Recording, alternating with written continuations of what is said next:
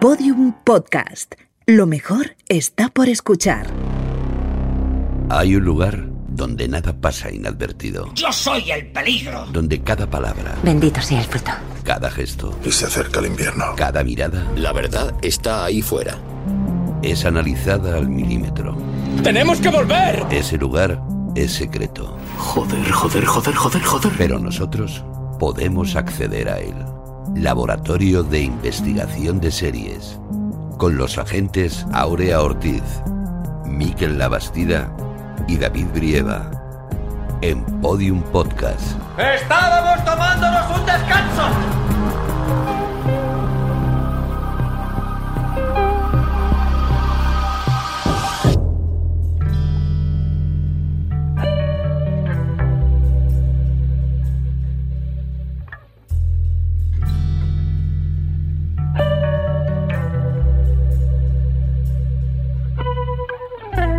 Ese chico que anda despacio y que evita pasar por el patio.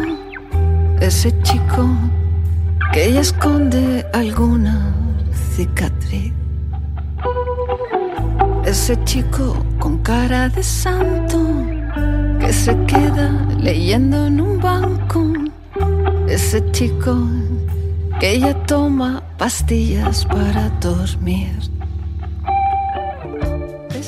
Bienvenidos al Laboratorio de Investigación de Series en el cuarto capítulo de nuestra novena temporada.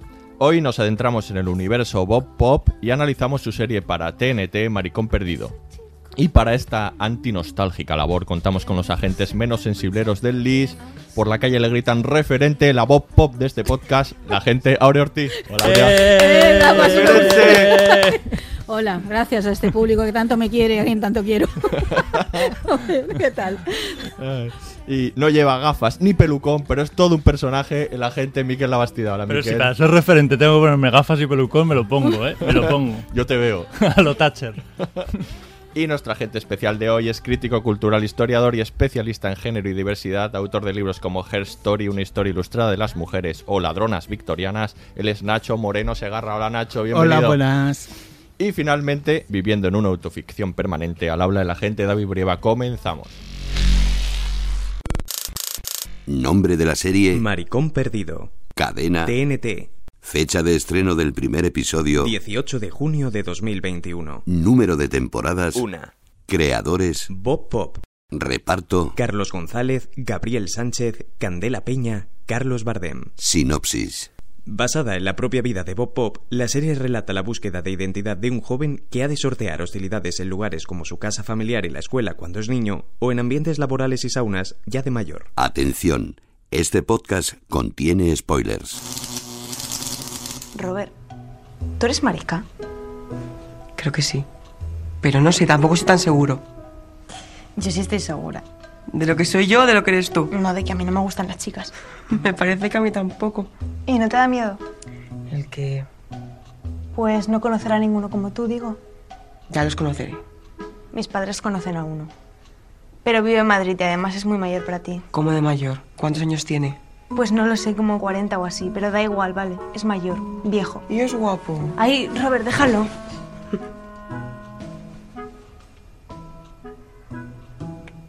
A lo mejor lo que te pasa es que quieres ser mujer. No, mujer no. ¿Y te gusta alguien? De clase, digo. ¿Y a ti? Pero si son todos imbéciles. Pero Carlos Lara es guapo. Y no es imbécil. Ya, pero se junta con los imbéciles. Y además no es tan guapo. Tú eres más guapo que Carlos Lara. ¿En serio? Bueno, a ver. De cara sí. De cara.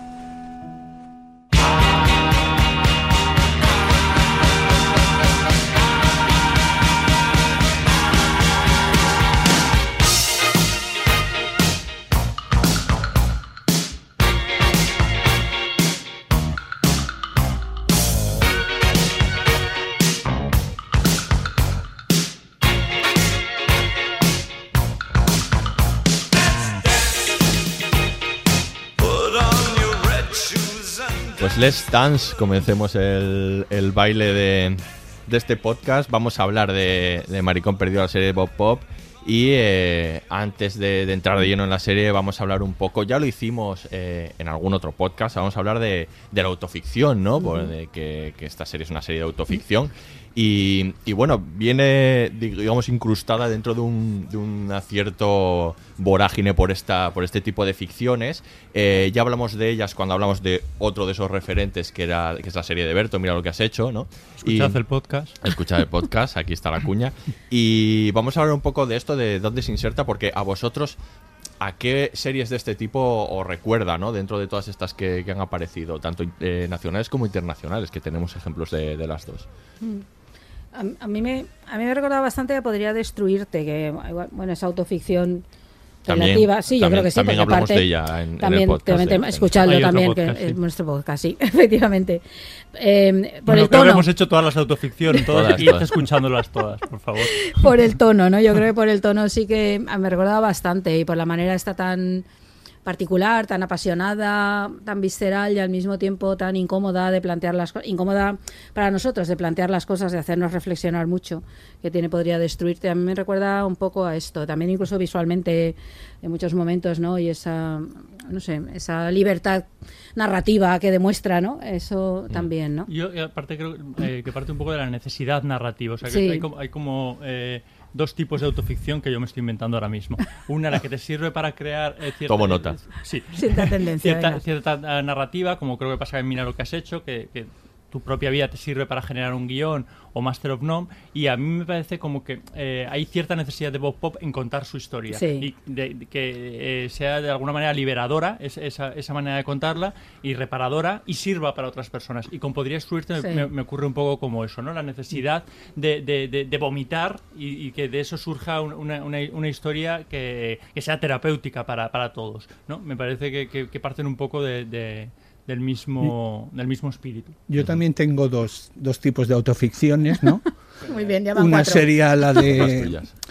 Las dos grandes serían eh, la de hombres blancos heterosexuales y la de todos los demás.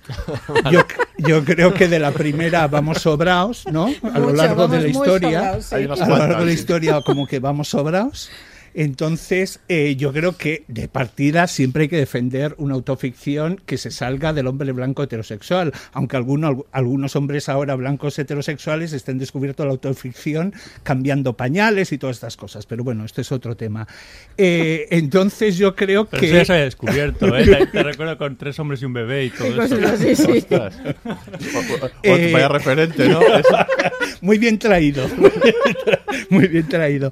Pero te quiero decir que, eh, que al- a lo largo de la historia, pues los maricones, las bolleras, los bisexuales, eh, es que no hemos podido contar nuestras historias, ¿no? Siempre nos lo ha contado pues el juez, el psiquiatra y tal. Y solo como muy a partir del siglo XX empezamos a encontrar alguna autoficción, pues LGTB o queer, que creo que a mí me gusta más la palabra queer, sobre todo para, para maricón perdido, ¿no? Entonces, eh, para mí sí que tiene un, un valor importante eh, tener una autoficción marica queer en, en ámbito nacional. Creo que esto es algo que siempre hay que celebrar.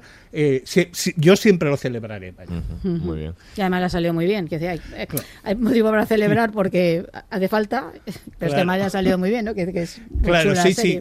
Ay. Otro referente que, que no sé si habéis visto es Please Like Me, podría Sí. ser un, un referente de la serie. ¿Qué pensáis? de- Sí, ¿Tiene bueno. algún, no sé si la habéis visto y si tiene, si veis algún. Yo unos pocos capítulos. yo aguanté poco. O sea, sé A que es ver. referente porque él lo, ha, él lo ha confesado, que es una serie que él ha tenido muy presente a la hora de concebir la suya. Pero yo es que reconozco que me, me costó mucho esa serie. Lo, lo intenté, pero es- el, el personaje me resultó muy antipático y, y dije, ¿para qué? ¿Para padecernos sigo? Eso está bien. Pues un poco así nos Es ha pasado a todos. Yo también siento, empecé a pero- verla porque me habían hablado muy bien. Y me- Pero ¿dónde veis los vínculos en.? Bueno, es la historia de alguien, de, de alguien gay, ¿no? Que está intentando Hay una explicarse. historia de descubrimiento, sí, ¿no? una relación también con la madre ahí en particular. Sí, hay una parte, sí, bueno, ya está hablado como en primera persona y sí que muy claramente, ¿no? En ese caso, y además interpretada incluso por el propio, en ese caso por el propio autor, ¿no? Ah, como tal. Entonces yo creo que sí que hay ciertos puntos de contacto. Creo que la de Bob Pop es mucho mejor que Please Like Me. Claro, eso también es uno de los riesgos de la autoficción. eh, si te cae mal el personaje, La ¿cómo- hemos jodido. cómo vas a- claro, Claro. no, o sea, no, ¿a qué te puedes agarrar? Claro. Pues a, a los exteriores de Australia, que tampoco, que tampoco No dan para tanto, es una vivienda muy Claro, es vivienda Los capítulos no los aprovechaba mucho. Está complicado ahí, sí, sí, sí. En fin. Otro referente que, que reciente que, que- que enseguida te viene a la mente es Veneno, ¿no? Yo cuando, cuando veía la serie me recordaba mucho, también veía como mucho vínculo con, con el propio Almodóvar, que ya es referente de por sí de, de Veneno, ¿no? Ese, mm, sobre todo la parte infantil de él, ¿no? Me recordaba pues a, a estos... al- a En Veneno cuando es cuando es niño o a, o a películas como La Mala Educación, otras en las que ¿no? tenía todo, todo ese universo yo creo que, que está concentrado y que beben de ellos, ¿no? Yo creo que además esta serie eh, dudo mucho que hubiese sido posible sin Veneno. Sí, seguro. O sea, sin el éxito que ha tenido. Veneno, el impacto que ha tenido Veneno y los beneficios que ha tenido Veneno. Que esto es importante porque a las empresas hay que convencerles a veces con beneficios, no solo con, con, con impactos. Yo creo que Veneno ha abierto una puerta que se pueden contar, eh, como tú bien decías, eh, otro tipo de historias desde otros puntos de, de, de- de- de vista. Eh, Tienen un tono bastante distinto al de Veneno, por otra un tono parte. muy diferente, sí, sí, pero es verdad que la coincidencia de niños, bueno, quiere decir, parten un poco de, expe- de experiencias un, Mm. un poco similares, ¿no? Quiero decir, el bullying, la discriminación, el sentirse diferente, o sea, Sí, quiero decir, todo eso, todo eso está. Eh, no sé, Veneno tiene un poco, para mí, es más videoclip en, en muchas, en muchas ocasiones. Está- es- también veo que es muy desgarradora, aunque Veneno lo sea en algunas ocasiones, pero sí, sí, yo creo que sí que tiene ciertas conexiones. Yo ahí sí que he visto, por ejemplo, que, el, eh, que la serie Bob Pop era como era como un relato muy clásico gay, ¿no? Era como que, de hecho, la narrativa a salir del armario es que siempre vas de la confusión a la, a la- a la autoaceptación, después a la celebración. Entonces, como narrativa personal, ¿no? Como narrativa personal creo que es muy clásica gay que por eso creo que muchas personas como no heteronormativas eh, nos hemos sentido identificadas, ¿no? Eh, yo, yo ahí sí que, o sea, sí que veo que, mm, eh, que en ese viaje como del pueblo, a mí sobre todo creo que, que me ha gustado muchísimo el retrato sociológico que hace la familia, pero eh, sí que creo que es muy clásica en ese aspecto. Yo luego creo que en la realidad eh, esas historias son mucho más complicadas, ¿no? Porque a lo largo de tu vida muchas veces entras y sales del armario, cada vez que tienes un nuevo trabajo se repite, eh, se repite esta, eh, o sea, como esta historia de dar señales, luego salir, o sea, que es una narrativa que no solo a lo largo de la historia es muy clásica, sino que se repite muchas veces a, a lo largo de nuestras vidas, ¿no? Y creo que, que en eso sí que sí que sí que ha- no solo ha pillado el tono, sino la idea de volver a la niñez es algo que eh, mucha- muchas personas no heteronormativas nos pasa, ¿no?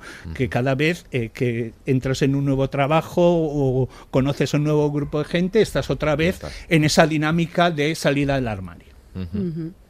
Aurea, y el cine también de Almodóvar y eso, bueno, no solo porque salga Almodóvar en la propia, en la propia serie, ¿no? También Hombre, yo creo que recuerda mucho. Bueno, es que, a ver, es que, a ver, es que hay una impronta incluso estética, yo creo, de Almodóvar también en la serie, como también creo que la hay en Veneno y en otras, y en gran parte del cine español, por descontado. Y los que luego tenemos, aparte de la mala educación, eh, yo creo que el referente también es Dolor y Gloria, Dolor que está Gloria. explícitamente citada en la serie con toda la razón, ¿no? Porque ahí. No sé, ahí sí que es una película, mu- es autoficción otra vez, ¿no? En este caso la película de Almodóvar sí que lo es, ¿no? Entonces yo creo que ahí sí que hay un referente clarísimo. Es que yo creo que, claro, supongo que lo que ha supuesto Almodóvar, ¿no? Para normalizar en, en las pantallas, ¿no? Todas estas realidades es muchísimo. Yo creo que somos muy conscientes de la importancia cultural de Almodóvar, ¿no? Eh, internacional, pero yo creo que queda muy por analizar lo muy importante que ha sido, yo creo, para visibilizar algunas de las cosas, perdón, que estaba diciendo Nacho, ¿no? Y yo creo que, claro, cualquier eh, planteamiento de serie que está contada así, además de esta manera tan visceral, que el cine de Almodóvar, por lo menos en los orígenes, y creo que con Dolor y Gloria en otras, es muy visceral también, eh, pues es que es un referente ineludible, ¿no? Aparte de que eso, de que el propio Almodóvar aparezca ahí de manera muy congruente desde mi punto de vista y que no chirría nada en la serie, ¿no? Entonces sí, yo creo que es inevitable, aparte de la admiración, entiendo, de Bo- por Almodóvar. Es muy bonito todo lo que pasa con Almodóvar en la serie, bonito, ¿no? O sea, sí. quiero decir, cómo le sirve eh, de alguna manera para despertar la, la película que he hecho yo para merecer esto, ¿no? Sí. Y ese viaje final, eh, sentado en una mesa eh, cenando con, con Almodóvar, es como he llegado a un destino, ¿no? Sí. O sea, eh, eso yo creo que es una autosatisfacción. A mí es que hay una cosa que me gusta mucho de la serie, es como que la serie tiene un final feliz. O sea, Sí. me- me- a ver, pues como la propia vida, no- na- nada es perfecto, obviamente. Pero quiero decir, hay, hay, hay, hay, hay luz al final del túnel, que es lo que te cuenta la serie. Yo Mm. creo que eso es bonito y eso y la, la figura de Almodóvar yo creo que simboliza un poco eso. Y luego el final de Almodóvar, pues sí, efectivamente está, está lleno de, de autorreferencias suyas. Algunas le salen mejor y otras peor. Creo que la, la de Dolor y Gloria le salió, le salió muy bien. La mala educación, No le salió bien, mi no. gusto, no, No le salió tan bien. tan bien, aunque tiene conexiones. Mm, tiene claro. conexiones, todo lo del los primeros escarceos en el colegio, la- el descubrimiento a través del cine. Os recuerdo en la mala educación que veía la película de, de, Sara, de Sara Montiel. Hay, hay, hay, hay muchos vínculos, indudablemente. Y para hablar, bueno, para hablar de una obra no hay que hablar necesariamente de los autores de la obra, tiene que, vamos, la, la- la fundamentación tiene que ser la propia obra en sí mismo, pero en este caso es muy curioso, ¿no? Hablemos un poco de Bob Pop, porque es verdad que es muy curioso que es un, un personaje, por así decirlo, que ya ha contado su vida eh, de varias maneras antes. O sea, él ha salido en televisión hablando Sí. de su vida, sus libros hablan de su vida. Quiero decir que ahí hay una continuidad, de, algún- de alguna manera, ¿no? O sea, es, es- no, no sé hasta qué punto es más difícil o menos difícil, pero si ya has contado estas mismas historias tan crudas, algunas de ellas, algo- por ejemplo la violación, la ha contado en, en televisión, ¿no? Y en y Manso, donde luego hablaremos del juego que establece con ese propio, con Mansos, perdón, con ese, con ese propio libro. Pero claro, ya viene de un bagaje anterior y de un recorrido muy peculiar, ¿no? Que construye al personaje. No sé, bueno, Aurea sé que es muy, muy fan de, de Bob Pop, ¿no? Sí. Y bueno, yo creo que todos Yo creo lo que somos, todos los que ¿no? estamos aquí, ¿no? Sí, lo somos. Pero es, ine- es inevitable no ser, pero como no vas a ser fan de una persona tan... Bueno, yo creo que hay muchos que no lo son. Bueno, ya entiendo, porque él también es como Claro. es, que decir, no Por, ej- por ejemplo, Anaí Simón. Anaís Simón. Yo, yo creo que igual él, él- él es menos eh, fan de Anaís Simón. Ya, creo que si es Anaís, mutuo, ¿eh? ya No me sé, quedo- no esta sé. noche duermo más lo tranquila. En fin. Anaís tiene, tiene otro podcast, ¿eh? Te tengo que decir que yo ahí No es este. te, te discuto. Que no es este. Igual te, igual te discuto. Pero, no sé, es que Bob Pop, jolín, es que sí, no, de verdad es que me, no sé, una persona con esa sabiduría, esa capacidad para soltar verdades, no sé, no soltar verdades, sino hacer esas reflexiones tan profundas que te sorprenden por una parte y por otra llega como a evidencias y dices, caramba, si es que es esto la clave, tiene razón. Eh, contarlo desde sí mismo, eh, de ese modo, además de ese modo tan particular, ese desparpajo con el que habla. A mí es que me, yo no conozco mucha gente así, eh, públicamente, que sí, mucha gente pública con esa capacidad, esa empatía. Y por otra parte, sin haber perdido, que en la serie está muy bien, decías que tenía un buen final, eh, la- como cierta capacidad de creer en el ser humano. Es que esto me. me- no sé, esto me parece maravilloso, que, Que no es cínico, humano, yo creo mucho en el ser humano, otras veces que metéis conmigo, pero que no es cínico, eh, porque podría ser un cínico, podría haberse convertido en un cínico con esa historia, con todo lo que le ha pasado, encima con la enfermedad, Totalmente. con toda la- eh, podría ser un cínico y probablemente nadie lo reprocharía y además los cínicos tienen muy buena prensa, salta zascas de acá para allá, ¿no? Pero no, no es un cínico, de verdad que contra el cinismo hay que ir todo el rato. Pero, y esto me gusta muchísimo, entonces, claro, me- a mí me, me conmueve mucho siempre. Yo cuando las pre- descubrí las primeras yo lo leía hacía mucho cuando hacía crítica de televisión y cosas así, Mm, que al final claro. como pop, que no tienes más referencia que eso, era muy divertido.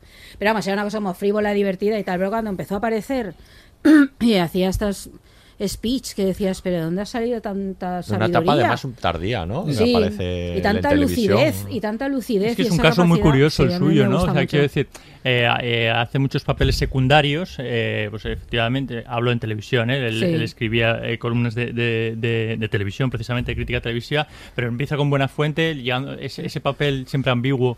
Para mí, el, el que lleva las redes sociales en los, en los programas, que es una figura así que aparece de repente, que intenta como ser divertido, coger tweets, no sé, mm, odio un poco ese, ese, ese papel, pero bueno, le tocó durante una etapa. Y pasaba un poco como inadvertido, y de hecho fue guionista antes que, que poner eh, eh, su propia cara para contar las historias. Y desde el momento en que de repente cuenta, eh, cuenta historia, empieza a contar historias personales, o sea, habla, del, habla de, desde lo personal, habla de todos los Sí. asuntos de, de actualidad, pues adquiere un protagonismo insólito porque hay genera muchas empatías y genera un discurso muy aplaudido por, eh, por los demás. Y, es- y te- y estoy de acuerdo con Aurea, se ha convertido en un referente crítico. Y bueno, y es muy completamente. valiente, y es muy Es valiente su forma de y es una las figura cosas que tampoco estamos muy, muy sobrados de No, figuras pa- para así. ¿eh? nada. O sea, quiero decir, de faros así, de, de- de alguna manera que tengan las cosas tan claras y que para los demás sirvan, sirvan para, para eso. Entonces, eh, ciertamente su, su, su carrera es...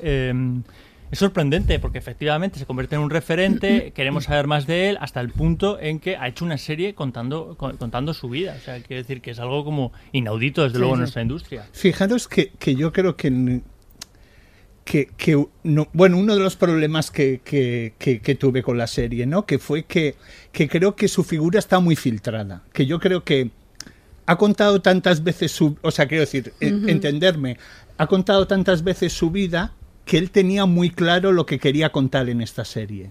Entonces, que para mí daba poco espacio a la contradicción. ¿Vale?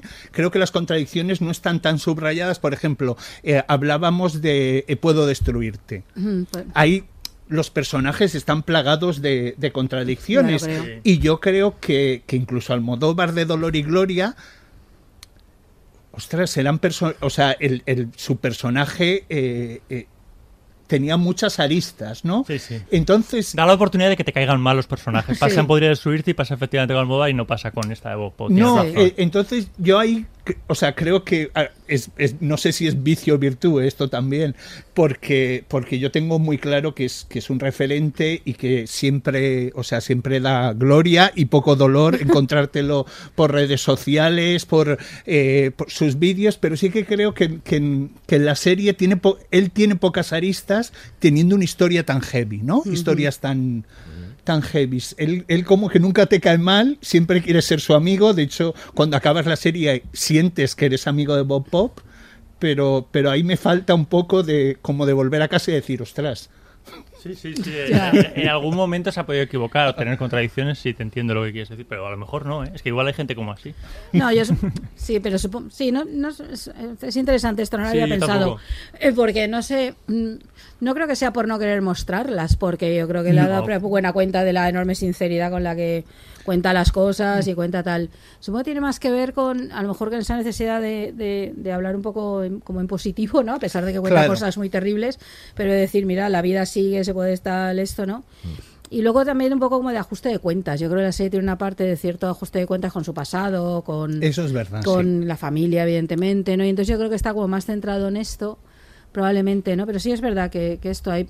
Yo pasa que reconozco que no lo eché en falta. Por ejemplo, así como podría destruirte, es verdad que agradeces infinito todas esas contradicciones. La serie es de una complejidad as- asombrosa, vamos, y incomodísima, y estás. eh, y es como decir, jolín, déjame un poquito de Sí, como respiro habla, ya. tipo que no sabes ahí- También he de decir que venimos de una época durita, como quiero decir, que Ya. se agradecen sí, relatos. no, se que- agradece. Sí, no, no, es que, es que, bueno, es que esa es otra. Quiero decir, estamos grabando este podcast para que nos oigáis cuando sea, pues en unos días terribles en los que ha habido asesinatos, han, matado a un, han asesinado a un chaval gay, ha habido un montón de, de- de- de actos de violencia contra personas LGTBI y hay un clima feísimo en estos momentos, ¿no? Entonces, claro, también es verdad que ves esto y dices, pues qué necesaria es esta serie, ¿no? Claro. Hecha desde sin ocultar todo lo malo que hay, es mucho y probablemente ocultará más cosas. Estoy segura que hay en cuenta una parte de lo que pueda haber, pero que te haces una idea de lo que se supone, pero al mismo tiempo estableciendo una cierta narrativa de éxito. Es que esto de esto andamos Sí. muy escasos en Es general, verdad. ¿eh? Es es que admiramos mucho las narrativas que nos cuentan fracasos o, o son agridulces o te dejan ahí como en el que dura es la vida.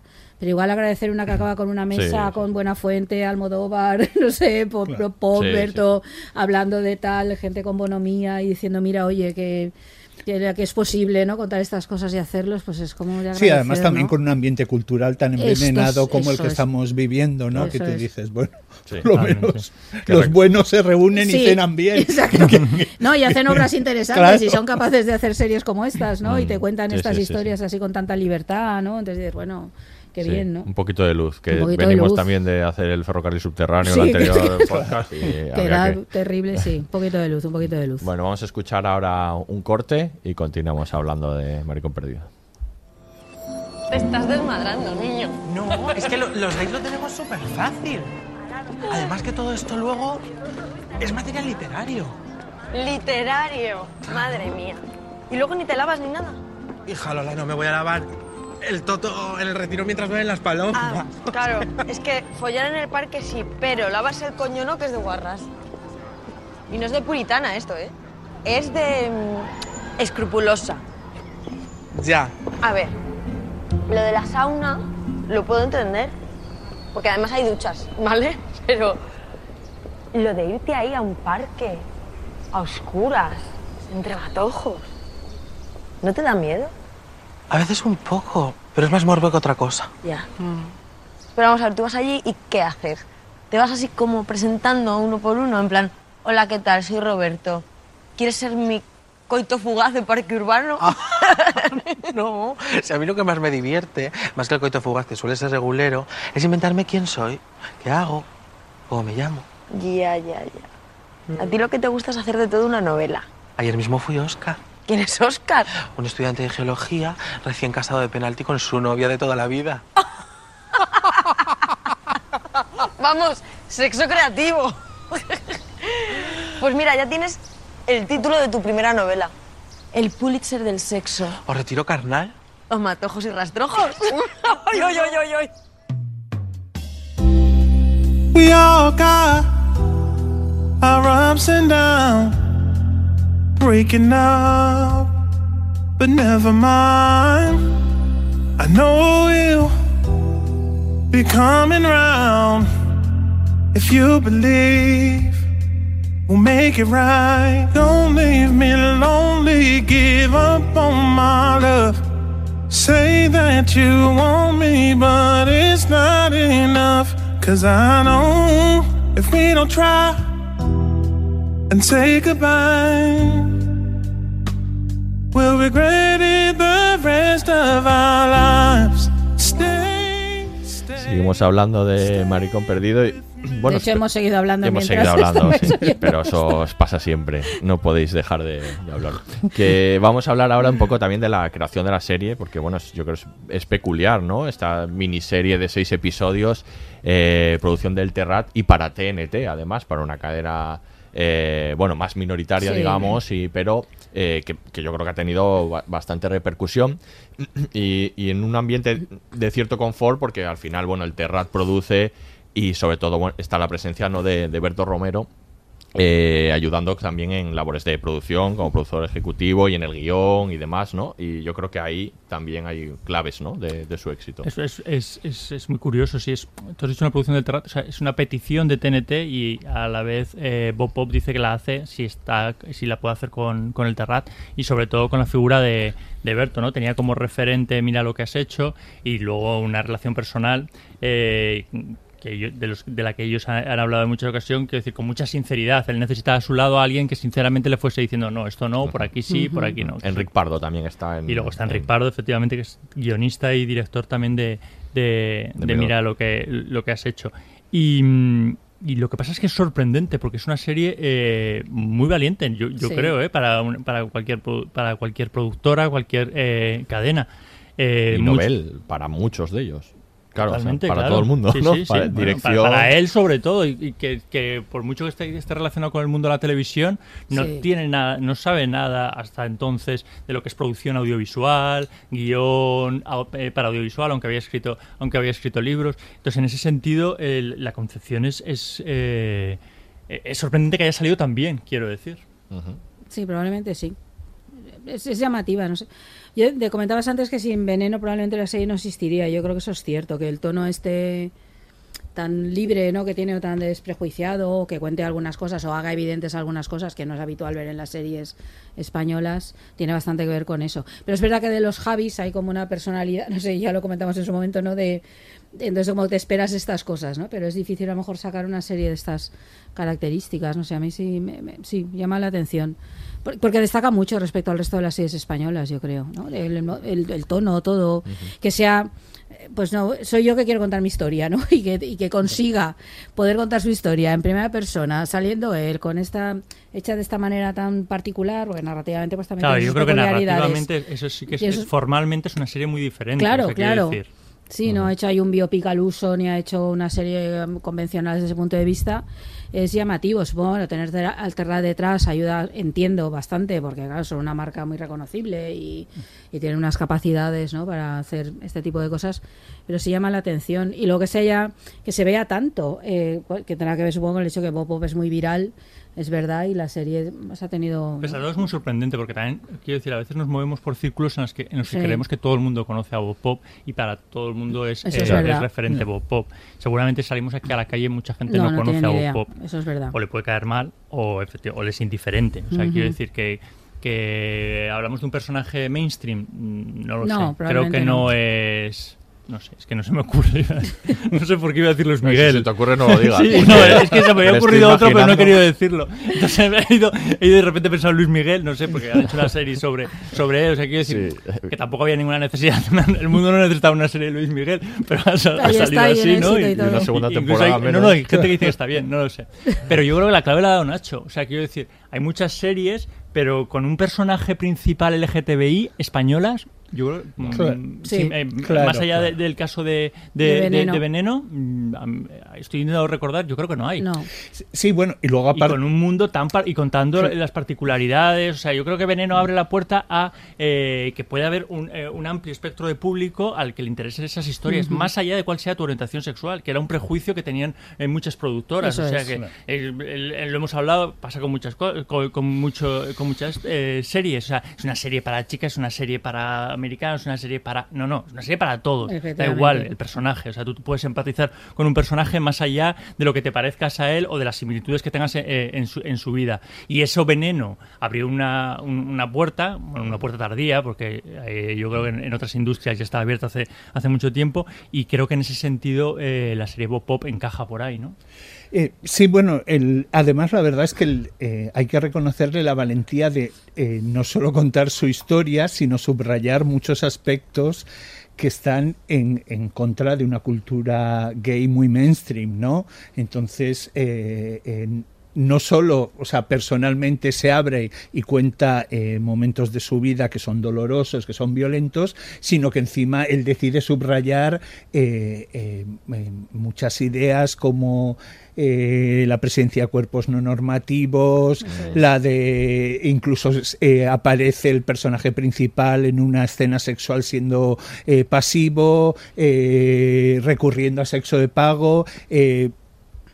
Pa- para mí no, no solo es el GTB, eh, sino que es rompedora con, con cierto discurso, eh, con cierto discurso mainstream, ¿no? Que podía ser, pues ahora cogemos eh, unos chavales que descubren su sexualidad en una gran ciudad, Barcelona, Madrid, y sus noches de fiesta y tal, que pueden tener una profundidad, o sea, como relato Queer as folk. Claro. Mm. O sea, puede ser, puede, puede tener una profundidad. O sea, que, que esta premisa no parte con que tiene que ser un, re- un relato superficial, pero hemos de reconocer que, que Bob Bob ha decidido subrayar eh, cosas que son muy incómodas y que van muy a contrapelo de, de ciertos discursos mainstream gays, Sí, especialmente. no, y que cuente todas esas cosas, el cruising, el tal, las saunas, o sea, que todo ese mundo, ¿no? Es como sorprendente, sí.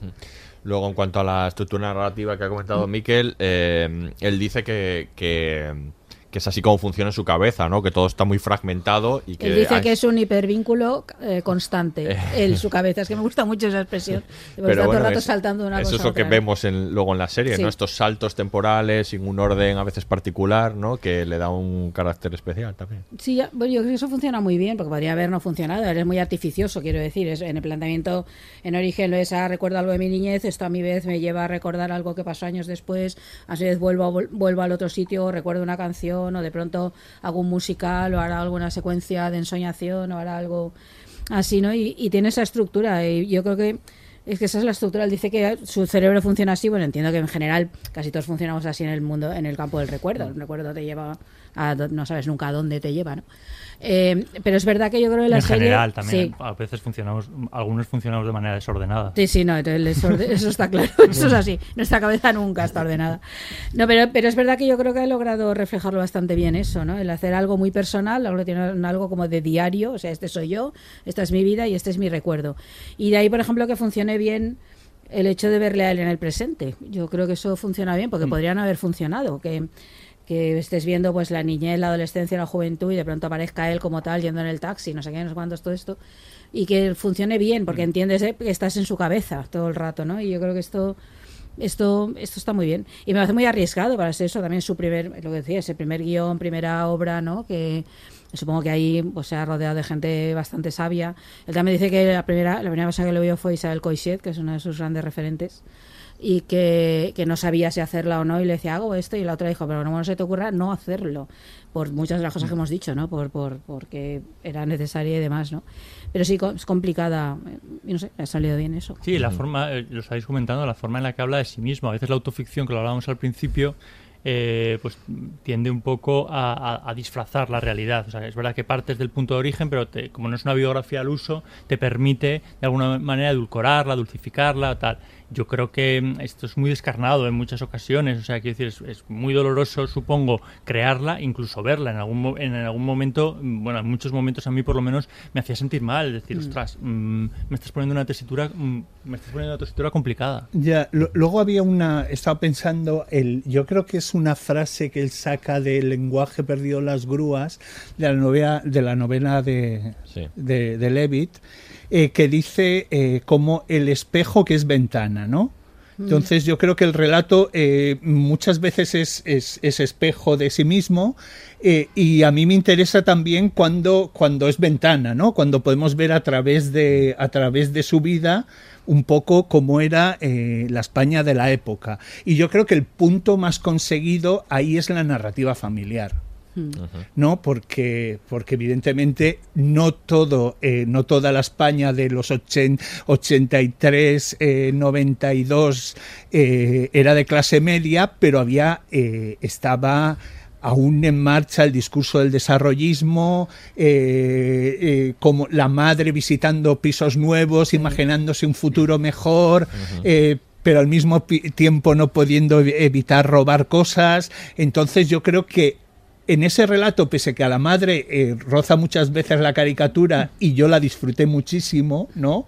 Porque además es como un personaje muy de caricatura y muy eh, con, esos abrigos de bisón que tenían bisón y cuero de la época que me fascinaban. Eh, o sea, era es un personaje fascinante. Pero yo ahí creo que sí que, o sea, sí que es una ventana muy guay la que mirar, ¿no? Ver cómo, es, ese espíritu desarrollista en las familias de querer, eh, eh, de querer mejorar, de echar para adelante y en cambio con unas realidades materiales pues pues cortitas, ¿no? Que es algo que queda claro en, en el relato. Sí, el, mundo de la clase media aspiracional está, ¿no? Que está muy bien metida más en un relato de una coming of age estas, ¿no? Una series de estas de, de paso de la niñez a la, juventud, ¿no? Y a la madurez.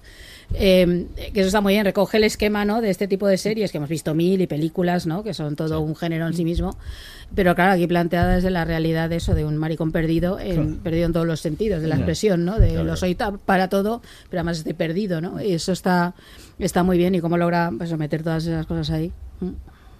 Otra de las cuestiones que era difíciles de llevar a cabo era el tema del tono, ¿no? Porque es, habitual en las autoficciones, pero que eh, ese juego entre la comedia y el drama y dónde colocas, ¿no? Eh, tu serie. Al final es una serie, yo creo, bastante más dramática de los otros ejemplos que hemos visto de autoficciones, ¿no? Sobre todo en España.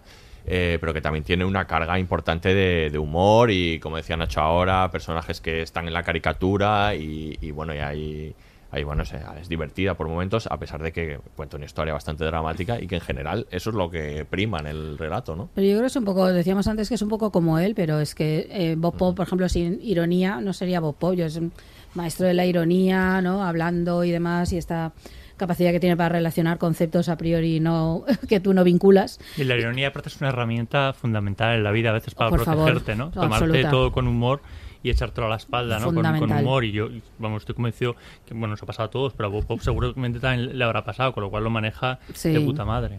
No, de maravilla, es que si no, no le saldría esto con esta vida, caramba, y, no sé, es que es que es así, entonces yo creo que eso le funciona muy bien entre drama y lo, lo, difícil que trasladar, digamos, traducir su, su tono, por así decirlo, su, su forma de ser, de entender la vida dentro en el humor y en el drama a la, a la serie. Eso, es un trabajo de traslación que era complicado, ¿no? Porque y, y, es una decisión arriesgada, porque tú podías haber decidido, vale, yo lo voy a contar esto desde el tono drama, o lo voy a contar desde el tono comedia. Pero no, es que esto está concebido. Yo voy a to- eh, eh, eh, contar esto según me vaya saliendo rotando. Cómo O sea, un mi cabeza, Un ¿no? musical, un, eh, un- un- corte musical, un- un- una escena más cómica. O sea, y que todo eso confluya más o menos, eh, eh, se, se mantenga eh, un tono gen- general. Yo lo veo muy complicado, Sí, la verdad. y- Y, y- y y pasa, ¿eh? y surge, o sea, está Sí, bien, sí. está muy y bien. meter la Claro, no metaficción, el capítulo este dedicado al propio libro Sí, de él, que a su vez es metaficción de dentro de ese la autoficción. hablaremos y es muy interesante. Ahí, ¿no? Por ejemplo, todo ese tipo de, de cosas, no sé, que está muy bien. Es que yo creo que estamos muy acostumbrados, por ejemplo, estaba pensando ahora en esto de la autoficción, o cuando ellos, por ejemplo, a cómicos de stand-up o incluso en series, a, eh, digamos, el, eh, por lo que decía antes de el personaje un poco sin aristas este, a, a, a la autohumillación. es decir, la- la- Ya. en gran medida la, muchos de los números de stand-up ¿no? de, de eh, se basan en esto, en el de soy un ser patético. El patetismo vende muchísimo. Hay un montón, no sé, Ricky Gervais ha hecho de eso un Bueno, arte, y, ¿no? y es que es divertido. Y es que es divertido. A mí a veces me cuesta mucho reconocer esto, si a Ricky Gervais, o incluso el fin de la comedia de Ignatius. Sí, es- son, es- es- juega mucho al patetismo, al de me presento como un personaje patético, tú te, yo me río de mí, tú te ríes conmigo. Que esto está bien si sale bien, si no, eh, ese es un modo, pero puede haber otro que no consista en yo me muestro como patético, sino que me- y me autofustigo diciendo mira qué patético fui o mira como tal, ¿no? Yo creo que la serie no juega esto y yo se lo agradezco porque probablemente hay una especie de abuso de este tipo de humor que a veces no, no funciona, que si funciona si es muy inteligente, funciona si lo haces bien, pero hay momentos que es como acaba siendo lo contrario. Es decir, me presento como un ser patético, pero en el fondo estoy diciéndote, mira cómo soy de Claro, singular de y, de, y de guay y de estupendo y qué capacidad tengo para reírme de mí mismo. Entonces yo creo que él no hace esto nunca, porque nunca hace eso en ninguna de sus intervenciones. Y aunque esté siempre hablando de él o desde su propia experiencia, consigue que eso no sea así. Entonces yo creo que la serie... A ver, hay situaciones que son patéticas en la serie, hay situaciones muy dramáticas, pero no nacen de esa especie de auto-odio hiperconsciente ¿no? que desarrollan muchos cómicos, ¿no? Creo que el caso de Ignatius no es así, porque Ignatius es muy sincero en su planteamiento también. Sí, sí. Me puede gustar más o menos, pero creo que es muy sincero. Pero otros no, ¿no? Entonces, no sé, a mí eso también me llama la atención, cómo ha salvado eso, ¿no? Que es muy habitual verlo en las series y en, la comedia. Sí, yo creo que lo que más me ha flipado ha sido el tono. El tono creo que, era increíble y, bueno, no sé si uno puede crear escuela con el tono, pero eh, eh, desde luego creo que también es una de las, o sea, si veía desventajas con que es una historia que él sabe muy bien, que sabe cómo contarla, eh, creo que una de las grandes ventajas es que... o sea, pillas un tono perfecto, ¿no? O sea, creo que los momentos dramáticos están muy bien dirigidos. Eh, yo creo que, que la, la escena de la violación, por ejemplo, Mm. está, está muy, muy bien dirigida. Creo que tiene un tono perfecto. Creo que no es una historia nostálgica, pese Nada, a que, a, nostalgia. que la, a que la dirección de arte es excepcional. O sea, que han buscado hasta el último chándal que nos poníamos en la época y tal. Eh, no es nostálgica. eh, tiene una mirada al futuro como, como muy bonita, pese, que, pese a que es un recuerdo suyo. Entonces creo que el tono es, el tono es excepcional, vamos.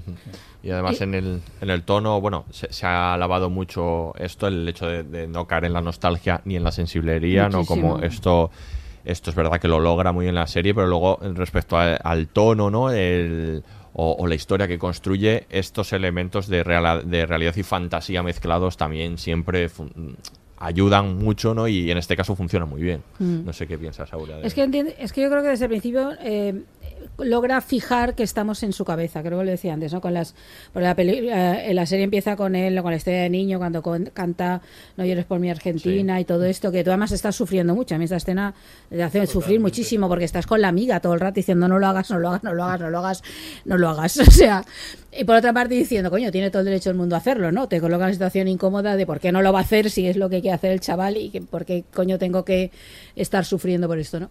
Entonces yo creo que logra colocarte ahí cuando de pronto la cámara sale y está en un foco y está cantando y de pronto es un número musical. Yo, yo con todo lo artificioso que es eso, creo que logra situarnos perfectamente en ese tono de la, de la serie, de vale, él está hablando desde él, estoy hablando desde mí, luego claro, le ves después que es él eh, en la actualidad y entonces yo y ahí ya, está, ya te ha ganado completamente, pero te ha ganado desde la sinceridad y desde vamos a hablar de mi experiencia y desde dentro de mí, ¿no? Y entonces yo creo que ahí le funciona bien, porque a veces cosas muy arriesgadas, narrativamente arriesgadas me refiero, ya no me refiero a lo que esté contando, sino hombre, todo el relato de la madre creo que es muy arriesgado, el modo de plantear una especie de personaje mítico ahí Mm. que aparece, desaparece como un fantasma, eh, tal, no sé, tiene muchas cosas, ¿no? Y sin embargo, eh, sí, pero por eso yo creo que ha logrado transmitir lo que él es. Para los que conocíamos a Bob antes de sus intervenciones y le puedas admirar o no, es como es él. Es, es la serie que No, el, responde a lo el- que es. el tono que decíamos, yo no sé si, si tú has tenido la experiencia ya que has cenado con él, pero es como eh, has tenido la suerte de cenar con él. Es, que nos da mucha envidia, tenía que Claro. decirlo.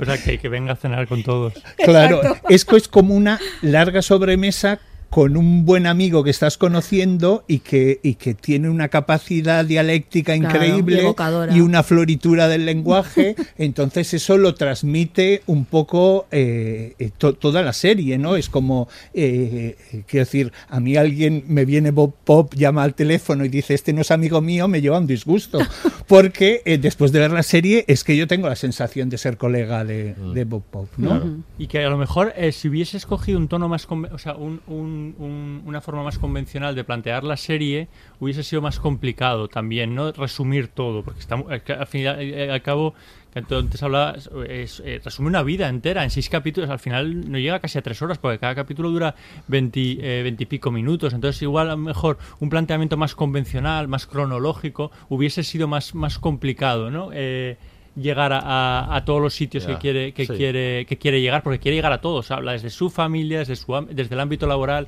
de, de hoy en día toca la enfermedad eh, toca su libro la importancia que ha tenido luego eh, eh, ese libro la gestación de, de- del libro es que hay un montón de temas en, en- en la serie para tan poco espacio entonces yo creo que eh, el riesgo está en querer contarlo todo y, y encontrar la estructura adecuada para ello. Y ha sido esta, hacer esta especie de, de, de, de puzzle. Mm, que le da mucha libertad, ¿no? Para tratar temas y la libertad que llega hasta el punto de lo que, lo que eh, comentaba Aurea antes, este comentario sobre cómo se construyen las historias que establece con, Mm. con su propio libro de Mansos y con recrear dentro de la propia serie el libro, la- cómo, cómo construyen el final, cómo lo cambian, ¿no? Hay todo un comentario, no solo ahí, sino en otras partes de la, de la Lo serie. de la pero hay todo ventana un y el espejo que decía Hombre, antes claro, Nacho, pero todo hay, hay un comentario todo el rato de cómo se hacen, cómo se construyen las historias, Sí. ¿no? Al final... Es muy chulo. Pero es que yo supongo que alguien que es, a ver, él, eh, un narrador, ¿no? O que decide hacer una narración un poco distinta. Bueno, él ha escrito libros, con lo cual se lo plantea. Yo no sé, es lo que hay que plantearse, cómo cuenta una historia. Es que eso no es. Al final él dice también que bueno que, que por mucho que sea su vida, él lo que la utiliza siempre es para ver qué puede sacar de ello para contar una historia que Claro. interese a los demás, ¿no? Y que tenga algo, de- algo de interés más allá de que haya sido suya, ¿no? Sí, no, eso sí, es que. Claro, claro. Yo Claro. creo que, que- que eso es lo, lo importante, precisamente. O sea, que tomar la, parte por el todo, ¿no? O sea, que, que al final de lo personal tú puedas eh, eh, extraer tu. O sea, sentirte vinculado y, y- y que, y que te sirva de manera reparadora también a ti. O sea. Sí, no sé, es que a mí eso me sorprendió mucho ese capítulo, porque al principio te desconcierta un poco dónde estás, qué me estás contando, no sé qué. Y luego toda la conversación está con Guillermo Toledo, que me parece para ponerla en clase para explicar cómo construir un relato. Lo vas a usar, cómo- ¿no? Sí, algo de verdad, ¿no? Porque está tan bien.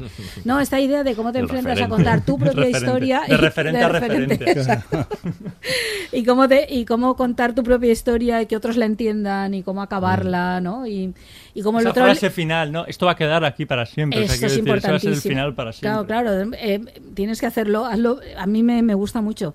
Porque yo creo que todo el rato es muy consciente eso, muy, muy autoconsciente. Bueno, yo creo que cualquier autoficción lo es. Estoy pensando en algo como Master of None, por ejemplo, que plantea, está todo el rato. Es uno de los temas que yo subí hace todo el rato, cómo contar una historia. Entonces hay como muchas maneras de contarlo. Bueno, podría destruirte, destruirte el final los tres finales y- de podría destruirte esto, ¿no? Que es como diciendo, ah, te doy tres finales, ¿no? Porque, a ver, cosas así, ¿no? Es que si, que decir, contar, un- eh, no sé, es que Creo contar que él se planteó eso. Él, él decía el otro día que mm, eh, había visto la serie Master, o sea, podría destruirte después y que una eh, y que una de las posibilidades que había pensado era lo de varios finales. eh, Claro, alterna- no me extraña, claro. De, de todas formas, creo que el- también una de las cosas buenas que, que- muy buenas que tiene la serie, y me estaba acordando porque eh, hablando con, con mi amiga, que es eh, Silvia Nanclares, la escritora que ya se dedica a la autoficción, ¿no? Ella muchas veces cuenta lo difícil que es no explotar a tus seres queridos, Claro. ¿no? Que es... eh, ostras, eh, esta parte es buenísima, es la más jugosa, pero por respeto, eh, como que no la puedo contar, ¿no? Porque entonces yo ahí sí, que- o sea, sí que veo que, que, que es un, que es una autoficción muy respetuosa también con la gente que le rodea, ¿no? Y, y que, que creo que eso es algo a subrayar y a, y, a tener, y a tener muy en cuenta. Yo creo que él es muy franco con sí mismo, pero eh, sí que es verdad que la gente alrededor, bueno, el, el- tenemos el, la, la espinita de la madre, ¿no? Es- bueno, excepto Y- los y padres padre, y el padre, claro, excepto los padre. padres, que ahí es un ajuste de cuentas total. Con el resto sí, un poco, un poco sí es. Ah, Yo, yo ahí- eso me hizo, pens- me hizo pensar eh, que también es una, una labor que, bueno, mucha gente, mucha gente LGTB puede o no puede llevar. Yo aquí no estoy para, no es el consultorio sentimental. Pero es el asunto de si hacer las paces con tus progenitores, ¿no? Si te reconcilias con ellos. Entonces, eh, para mí, evidentemente, creo que Bob Pop ha ido a, a mucha terapia, se nota como que tiene un relato muy estructurado de cómo es su vida, pero eh, eh, no hay reconciliación. Esa es una parte que, Mm. que, que- que acaba mal, ¿no? Que acaba mal de la serie. No, esa sí, esa no. Ahí no hay, ahí no hay final feliz. Eso es muy O llamativo. quizás yo sí, creo. ¿no? Porque tal- se ha, ha conseguido trascender a ellos y, y no Hombre, sé, no a sé. ver, a- a- a- lo que cabe, es que claro, lo de final feliz es, es No, pero él lo, lo ha dicho en varias diferente. entrevistas, como que, que también quería desterrar esta idea de lo de, incluso en la, haciendo la propia serie, esto que sirviese como para cerrar heridas, que decía que Mm. las heridas están abiertas Claro, siempre claro. y que no hay manera de cerrarlas ni con una serie ni con o sea, son heridas que están Mm. abiertas no No es habitual, es que yo creo que el trato que hace, el tratamiento que hace de los padres no es habitual porque eh, en, un- los, en los relatos más o menos convencionales estamos acostumbrados a que todo como acabe bien y cuando es en el ámbito familiar hemos visto demasiadas series y películas americanas ¿no? donde todo el Claro. mundo es buenos sentimientos, esta, esta ética del perdón tan, tan yankee, ¿no? De todo el mundo dice, perdón, vale, sí, te perdono, que lo tiene Y la, y la y perdonan de verdad. Y perdonan de Venga, verdad, va. ¿no? Esta- estas cosas, ¿no? Venga, va. Entonces, claro, esto va como muy a la contra. me- Esto me gusta mucho. Muy de claro. no, que no, que no, que me habéis jodido y que no. Y, Y que que, no yo, ahora que yo soy el amo de la ficción y cuento la historia como quiero, pues esto es lo que hay. Entonces, a ti te niego el rostro y a ti te hago la caricatura, ¿no? Es como de, de, de- de mujer feroz ahí, ¿no? De madre feroz y Y yo, castrante. y yo disfruté cada minuto que salían los padres, ¿eh? O sea, Mm. cada minuto que salían los padres, para mí, vamos, eh, lo- los disfruté, eh, bueno, porque... ¿Sabes? Es un Porque- disfrute raro, te tengo que decir. ¿eh? Porque, porque sufres, eh, que, joder, sufres, Sufres. eh, lo que le están haciendo o lo que no le están haciendo, mejor dicho, Bueno, a su pero hijo, ¿no? también hay un punto en el que, eh, bueno, es lo que estáis comentando, ¿no? Que es como que tantas veces tan caricatur- ca- caricaturizado Que, que, que, que tú te rías de... Tú te disfr- disfrutaste de la venganza. Claro. Entonces Sí, ahí siendo bueno, maléfico. de una manera vicaria y creo, sí, sí. y creo que Sí, esto también, quizás yo también tengo que volver, Bob, pásame el, el- tu psicóloga, el teléfono de tu psicóloga y vamos trabajando un poquito. Claro, tú te planteabas, ¿cómo haría yo este retrato si fuera yo? Si fuera Hostia, yo? era muy de mis guay, ¿eh? padres, O ¿eh? sea, yo creo que no podría, o sea, no podría superar, no podría superar esta. Yo los disfruté cada minuto que salía el padre o la madre, pese a que era una presencia como la del padre, como muy intimidante, yo la, la disfruté. Es decir, la disfruté muchísimo. Muy bien, pues ahora vamos a seguir hablando De de, ello pero primero vamos a escuchar o- otro corte de la serie Me muero. Es esto. Un abandono perfecto. Un cuarto de estar sin afán de observarlo todo. Recordar nada. No hay nada que contar. La nada sin cuenta atrás, así, tan plácido, tan quieto al fin. Tan masculino. No me gusta nada. Y a ti tampoco.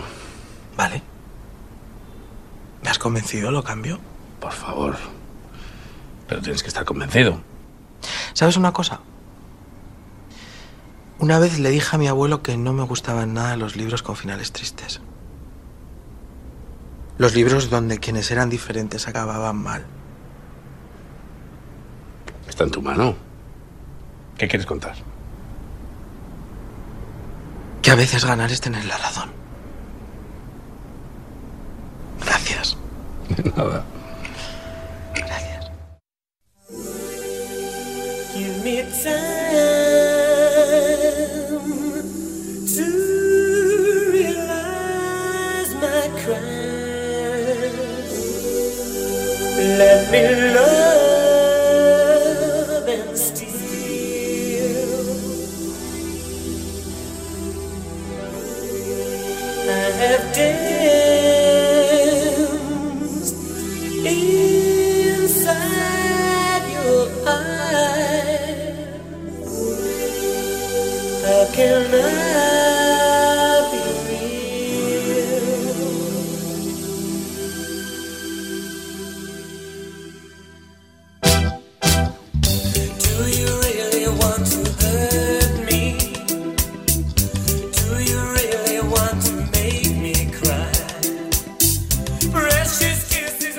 Pues continuamos hablando de, de la serie de Bob Pop.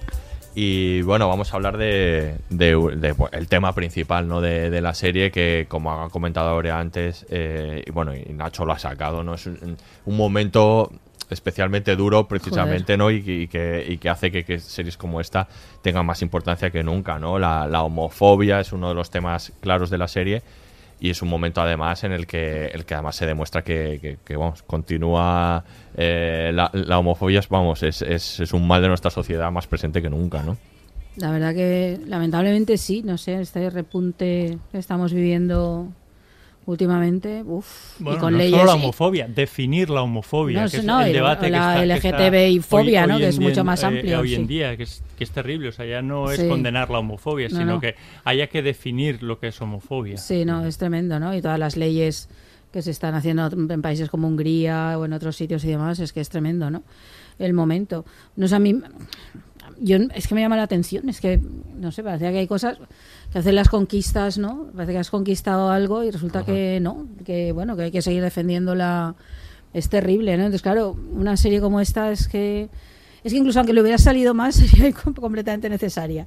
Además, tengo la suerte además que le ha salido muy bien, ¿no? Y que puede y que ojalá la vea muchísima gente y la vea muchísima gente que no sepa ni quién es Bob Pop y que se encuentre con una serie, esto sería lo importante, que mira, que te cuenta esto y esto es lo que sufre una persona cuando han decidido que al diferente hay que ir a por él, porque además es diferente por, por gay, por, por mm, sensible, por gordo, por, por raro, por culto, por todo, culto. ¿no? Es que es como, no sé, es como importantísima, ¿no? Eh, y ojalá, eh, ojalá la serie la vea tantísima gente, ¿no?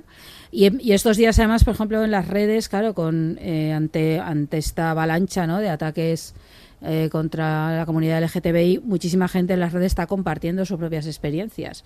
Y es desolador. Yo el otro día salí, me dije, "Es- es algo de Twitter, no voy a seguir mirando porque era terrible la cantidad de gente que estaba contando historias como las de Bob Pop. Esta, pues en el colegio esto, pues estuve años así, pues mis padres tal, pues mis amigos no sé qué, pues yo tuve que fingir no sé cuántos años. Es que es, son cosas que sabes, eh, porque yo creo que todos las sabemos, evidentemente, y, y se me seguro que conocemos a alguien que, ha- que está ahí, eh, pero caramba, claro, de pronto es una avalancha, una especie de Me Too, pero ahora del, del colectivo LGTBI durísimo.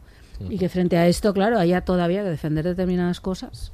Es un poco terrible, entonces me parece un momento fundamental y creo que decía Nacho al principio, ya está bien de narrativas de señores blancos heterosexuales, por favor, y más narrativas de, de, de otros de, de otros colectivos, nos hace muchísima falta. Claro, yo creo que la, la serie sí que refleja, eh, creo que refleja muy bien, eh, quiero decir, estos días eh, han habido manifestaciones por la muerte de, de Samuel, ¿no?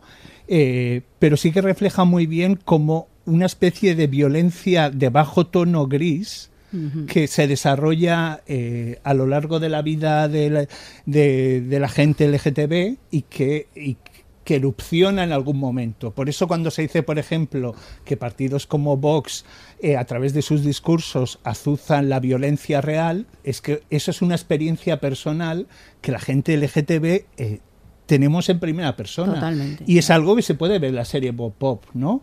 La violencia que, que él sufre, pero que es una violencia que está construida desde el primer maricón que te dicen en el, ¿sabes? En el, en el colegio. Entonces, eh, a mí me parece me parece la- la- las escenas de violencia que tiene eh, eh, son como muy potentes, pero me gusta mucho cómo, cómo trabaja como esa, ¿no? como esa, como, como esa violencia cotidiana que él vive a lo largo de toda su, de toda su existencia. Y creo que eso está como, eh, eh, como muy bien retratado.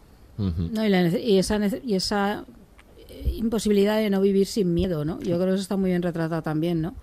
O cuando se atreve a abrirse a determinados talba todo el rato comiendo, incluso en ambientes gays, ¿no? Es como Mm. qué difícil, caramba. Yo creo que eso Sí, eso está muy bien. A mí me gusta mucho porque es verdad que empieza pues esa parte del pueblo, ¿no? Que, que bueno, que es recurrente, lo hemos hablado, no sé, en, una serie, alguna, re- en alguna serie reciente, creo que era en Mero Fist, aún este, el infierno del pueblo, ¿no? Sí. Todo el bullying, todo salir de ahí, ¿no? Por un ambiente muy cerrado, con muchos prejuicios. Pero luego es verdad que cuando va a la ciudad y tiene que, digamos, él adaptarse, insertarse dentro del, del ambiente gay, de, tampoco se encuentra él, ¿no? O sea, no, Sí. no- Ahí, por ejemplo, el, el- por, por romper un poco también la, la mítica de, de lo rural anti-gay, ¿no?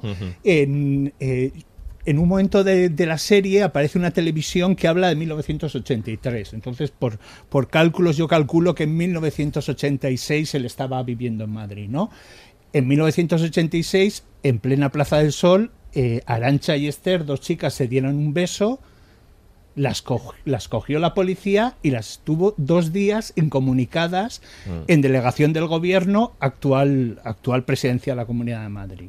¿No? Entonces, a partir de ahí se hicieron besadas como, quiero decir, el movimiento feminista se personó en, la, en, en el juicio, etcétera, etcétera. Pero bueno, el, el asunto es que eh, no solo eh, el pueblo era homófobo, sino que, que Madrid, que, toda la Madri- sociedad. que Madrid era una ciudad especialmente Mm. especialmente homófoba en, en aquellos momentos y que es verdad que era comparado un paraíso de libertad, ¿no? Ahí está la broma de chueca, sueca, etcétera, etcétera. Sí. Pero eh, eh, A sueca, ¿eh?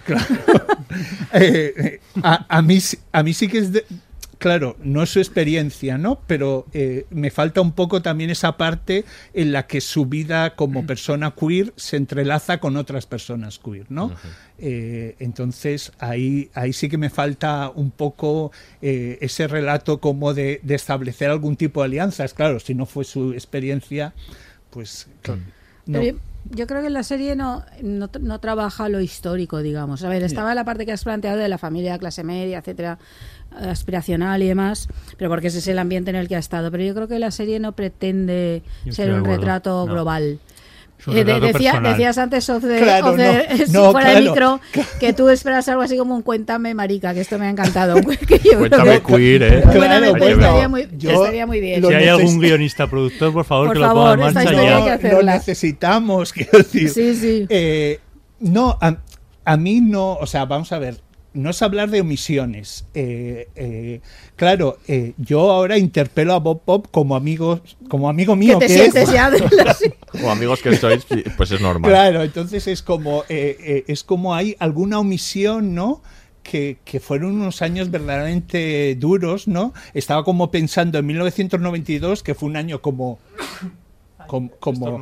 Como en el que España se hizo moderna. Sí, sí, la Olimpiada. No hace la- falta la que lo, Expo, todo que aquello, lo sí. digas, ¿eh, Miquel? Salud, Co- ¿eh? co- co- Continúa, Nacho. Bueno, que teníamos... eh, eh, Quería, quería mi momento de gloria. me estaba- No sabe qué hacer. No, no sabía lo que hacer. es que me quieres dinamitar cuéntame gay, cuéntame gay que yo, que yo tengo en mi estoy cabeza. ejerciendo bloqueo. No, Estamos a tope con eso, Sí, Nacho. sí. En 1992 teníamos un concejal, yo porque ahora vivo en Madrid, ¿no? Teníamos un concejal de, de centro que era Ángel Matanzo, que quiso cerrar la COGAM, que era el único colectivo LGTB que tenía oficina en toda España, ¿no?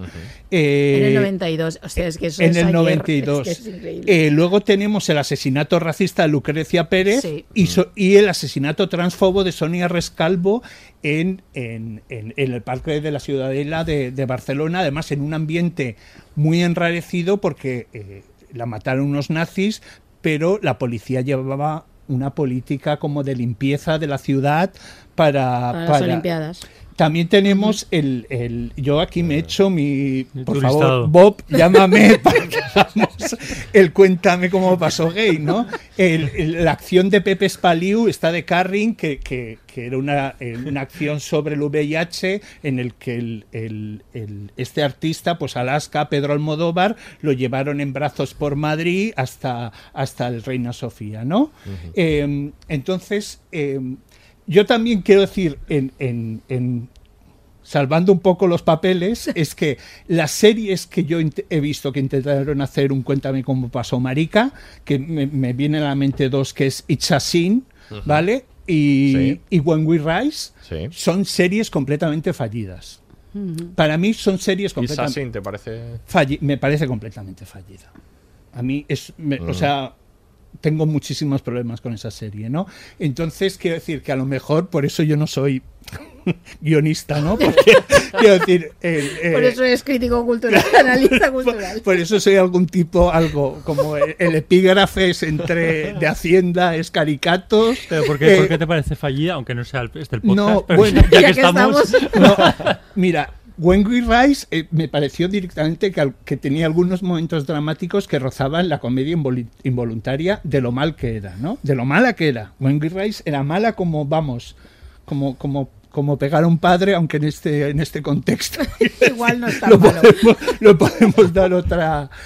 Y Sin me pareció. eh, o sea, una mezcla entre frivolidad y dramatismo, que ahí, por ejemplo, el tono desarmaba todas las buenas intenciones que tenía. Era como... eh, eh, porque, bueno, por- es un tema que, que, que nuestra generación un poco, eh, las primeras historias LGTB que conoció en la gran pantalla estaban relacionadas con el SIDA, porque hubo, sí. pe- hubo películas anteriores, pero bueno, como que no se reponían, etcétera, etcétera, ¿no?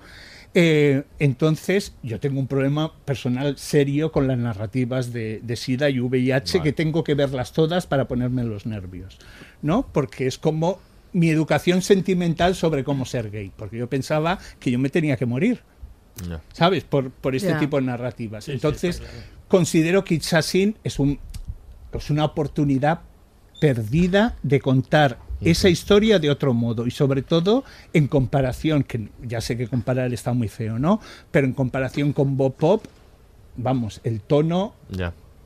Pero, Es otro quizá- tono, eh, pero quizá has dado la clave de por qué Bob Pop ha escogido no hacer precisamente lo que decía Claro, eh, Aurea, claro. historia, y, ceñirse a su historia personal. Porque lo otro es una ambición eh, de mayor envergadura, efectivamente. Porque No, no, posiblemente sí. Isashin lo que quiere contar es la historia de cinco chicos y no la historia que ocurrió. Lo que pasa es que es verdad que cuando tú lo, lo sitúas en un momento histórico en- y en un lugar eh, concreto, tienes que hablar de, de cómo, cómo vi- se vivía en la sociedad ese, ese, ese momento. Y Bob Pop jugando con la, con la fantasía precisamente igual huye de, to- de, de todo eso precisamente para ceñirse a su historia personal, ¿no? Más que al contexto Claro, sí. Bueno, después del podcast seguimos discutiendo me sí. parece, me parece muy interesante lo que, lo- No, lo estás contando, Nacho.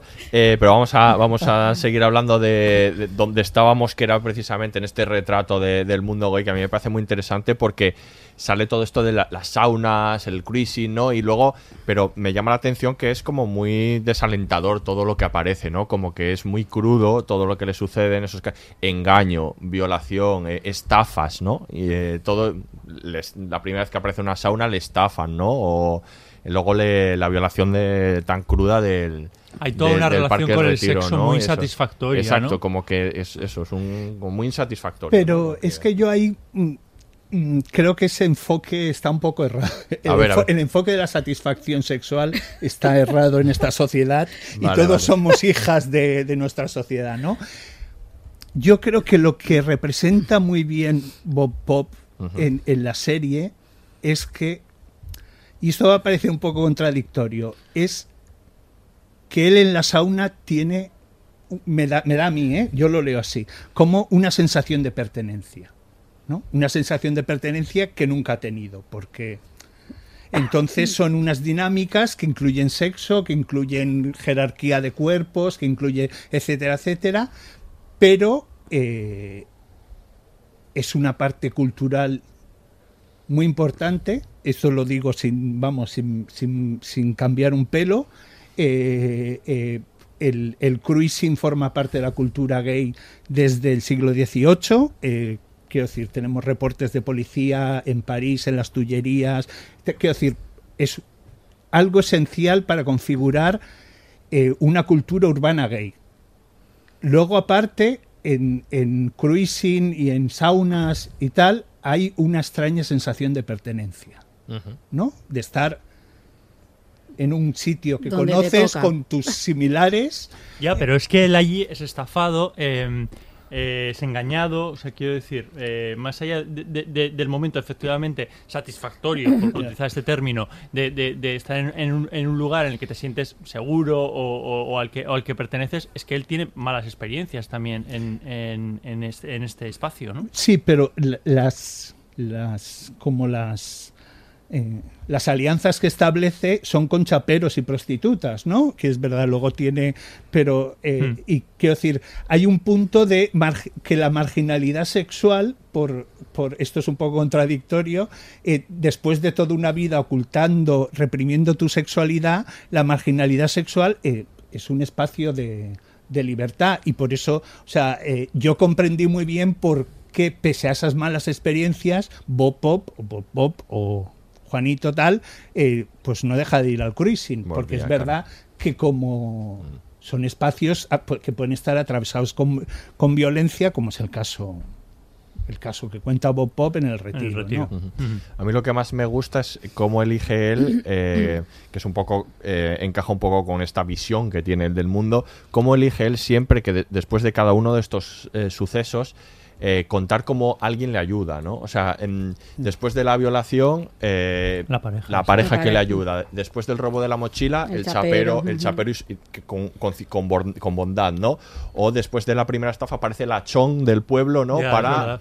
Eh, para darle el dinero. y tal. Él elige siempre que después de alguna de Ya, estas acciones ya, es contar que hay alguien bueno también Claro. que hace de contrapeso que también te puede ayudar, ¿no? Claro, ¿ves? Es, tipo Aurea. gente- o sea, cree que, cree hay gente buena, es verdad. No, no lo había pensado, es verdad. Es que si no hubiera gente buena, el mundo ya se habría acabado hace Ya, ya, ya, muchísimo. sí, Yo esto sí, lo sí. No sostengo. dejas de intentar Som- convencernos, pero- Somos más, lo que pasa es que los otros son más son violentos y claro, nos ganan muchas Hacen veces. más ruido, Hacen más ruido Sí, pero es verdad, yo no había reflexionado, pero eso es bonito. Lo, que, lo, que, lo que acaba de, él de siempre decir, busca eh, que haya una contraposición claro. de ese, de ese Sí, sí, estilo, sí. ¿no? Para Es- que no... que no deja de ser un poco el, el enfoque de toda la serie, ¿no? La luz al final de, de- del túnel, o sea que después de, de todas las, las calamidades siempre hay una opción de, de- de seguir adelante, ¿no? Porque hay gente que te tiende la mano, la verdad es que eso está, está, está guay. Es que si no colaboráramos, no, No, no, no, si, la, si la teoría la tengo clara, lo que pasa es que no tengo claro que siempre en la veces- práctica eh, funcione, pero es verdad que en el mundo de Bob Pop, en esta, en esta serie sí que, sí que funciona. Bueno, pero esto es una cosa que lo hemos hablado otras veces con otras ficciones. También tiene mucha mejor prensa el drama que la comedia, ¿no? Es como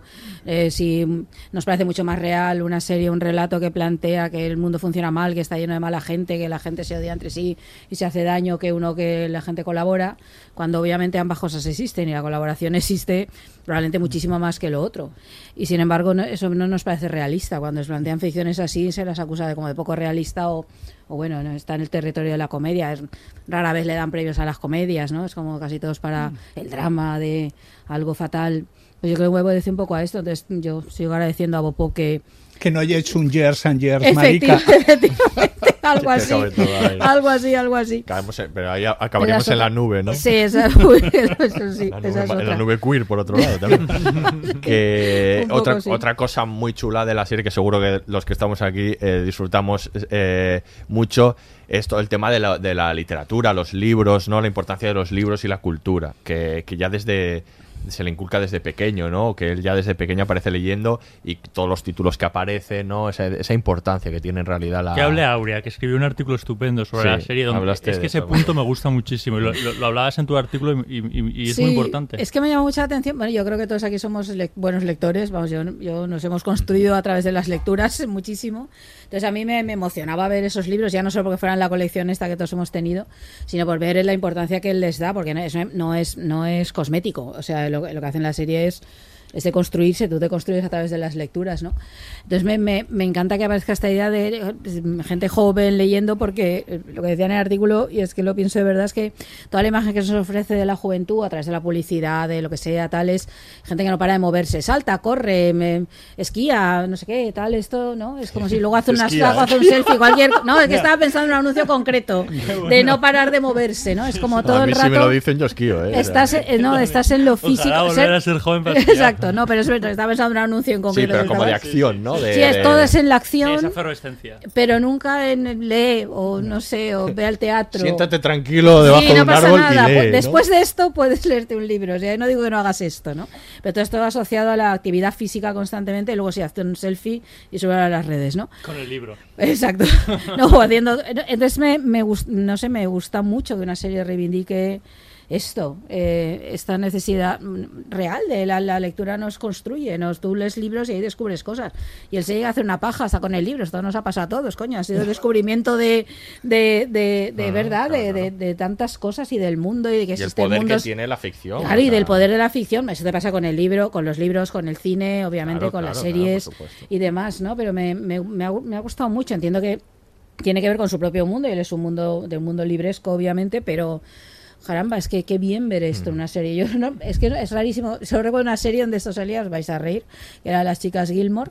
Ah, que sí, es, sí. es verdad que Rory lee constante, aparte de oír música, muchísima música y ver mucho cine y tal, pero ella lee muchísimo y salen libros insólitos que no te esperas que en una serie salgan determinados títulos, ¿no? Como un poco Anatomía de aquí. Grey nadie lee, ¿verdad, de? Grey lee un poco, ahí no. En Perdidos sí que leía Sawyer, Sí, os bien, recordáis. un montón, claro. Me acuerdo, me acuerdo. Claro, yo lo veía desde la naturalidad porque efectivamente, Claro. o sea, no, no había hecho la reflexión que tú habías mundo. hecho. O sea, que efectivamente el cine y, y la literatura hay un momento en tu vida en que son tu, tu, tu gran esperanza o, o tu ventana a- Al- a- al mundo. ventana O sea, y espejo, ahí son si, esas si no dos vives en. Nueva York, o sea, todo lo, lo que sea allí, o sea, quiero decir, te lo da la literatura. O sea, lo, lo- lo he contemplado desde la normalidad, pero es verdad que está poco reivindicado. Sí. Nacho como escritor, además. Puesto Yo- serio ahí de repente. Yo la verdad es que eh, eh, eh, sí, sí, estoy con, con Aurea, que es verdad que se ve eh, que se ve poca literatura y que se ve poca gente eh, leyendo y O consumiendo cultura, ya no Claro. solo leyendo, sino otra cosa, no sé, sí. leyendo y reflexionando Mm. y, y- y sobre todo admitiendo que, que la cultura tiene una parte como como esencial en la formación de, de tu carácter, Claro, que, claro, que en sí, eso sí. la serie queda como Sí. muy... La educación sentimental, ¿no? Claro, queda como muy claro. Pero yo recuerdo, cu- por ejemplo, cuando leí, cuando saca el lenguaje perdido de las grúas, Ajá. yo recuerdo cuando leí ese libro, que fue muy Yo también, sorprendente. yo, yo lo leí. Porque era, fue, no, yo lo leí cuando salió en su momento, que aquí la edad pues es un aquí marco de edad, eso que hay. Y entonces recuerdo que leerlo porque yo no había leído un libro así, o sea, esta Ya. cosa tan explícita del mundo gay y todo esto, no sé, a mí me, me llamó muchísimo la atención ese libro, y lo recuerdo como un libro muy esencial de, ostras, esto era como habría un mundo...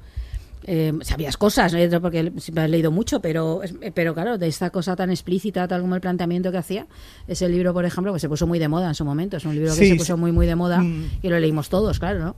Y sobre todo que a partir de los 90 aquí en España se empiezan a publicar más títulos eh, eh, LGTB, ¿no? Que había habido como un, un pequeño boom en la transición Sí. y a partir de los 90 empiezan a ver como, o sea, como, como que se entiende que, que hay como, como consumidores y consumidoras masivos de, de, de este tipo de literatura.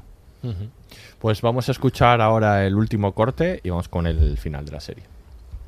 Oye, que al final hago la serie, que rodamos en verano, sí. Ah, sí. Me lo preguntas como si no la produjeras tú. Dices, sí, qué bueno, sorpresa. me, sorprende la inmediatez. Tú no sabes nada de lo que pasa en tu productora ni nada, ¿no? Te lo van Yo contando. propicio un, un clima Oye, para ¿no te, que... da, ¿No te da como pudor exponerte tanto? Pues es que o sea, no. porque va sobre ti la serie. Sobre mí a tope. Ah, sí. A tope yo. ¿Y no te da un poco de pudor? Te lo Pues- digo por experiencia, ¿eh? Porque Ya, pues yo- no lo sé. O sea, por un lado, creo que he perdido el pudor, pero sí me da un poco de miedo. El pudor lo has perdido, eso somos testigos. pero ya por lo otro- decimos nosotros. sí. Él es testigo, yo también. Y Berto Y también. me encanta, por cierto. Sí, sí. Eso sí. Me da miedo exponerme lo que tú dices y por otro lado pensar que a la gente le interesa lo que yo tengo que contar de mí.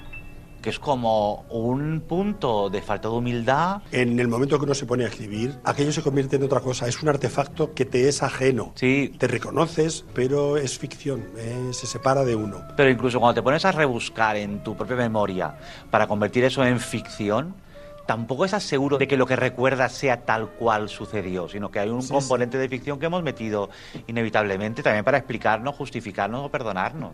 Ya, ya, Pero déjate bien, no seas tonto. Eso es lo bien. que me da Pero miedo eso, también. eso siempre pasa así. Si me Pasa, caigo y eso es mal. bueno. Imagínate que, que empiezo a escribir sobre mis memorias y digo, pero he sido un cretino toda mi vida. Suerte que ha venido la abuela. No, yo siempre miro por ti. Bien, hijo mío. Has intentado ser lo más sincero posible Sí, lo más y llegar lo más lejos posible. Sí, sí, sí, y sí. cuanto más cerda, mejor.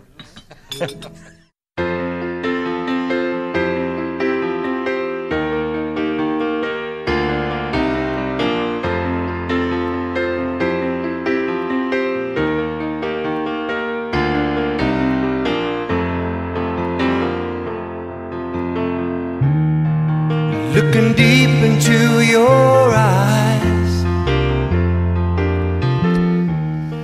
Y cuanto más tarda mejor. David. Y cuanto más tarda mejor, ¿eh?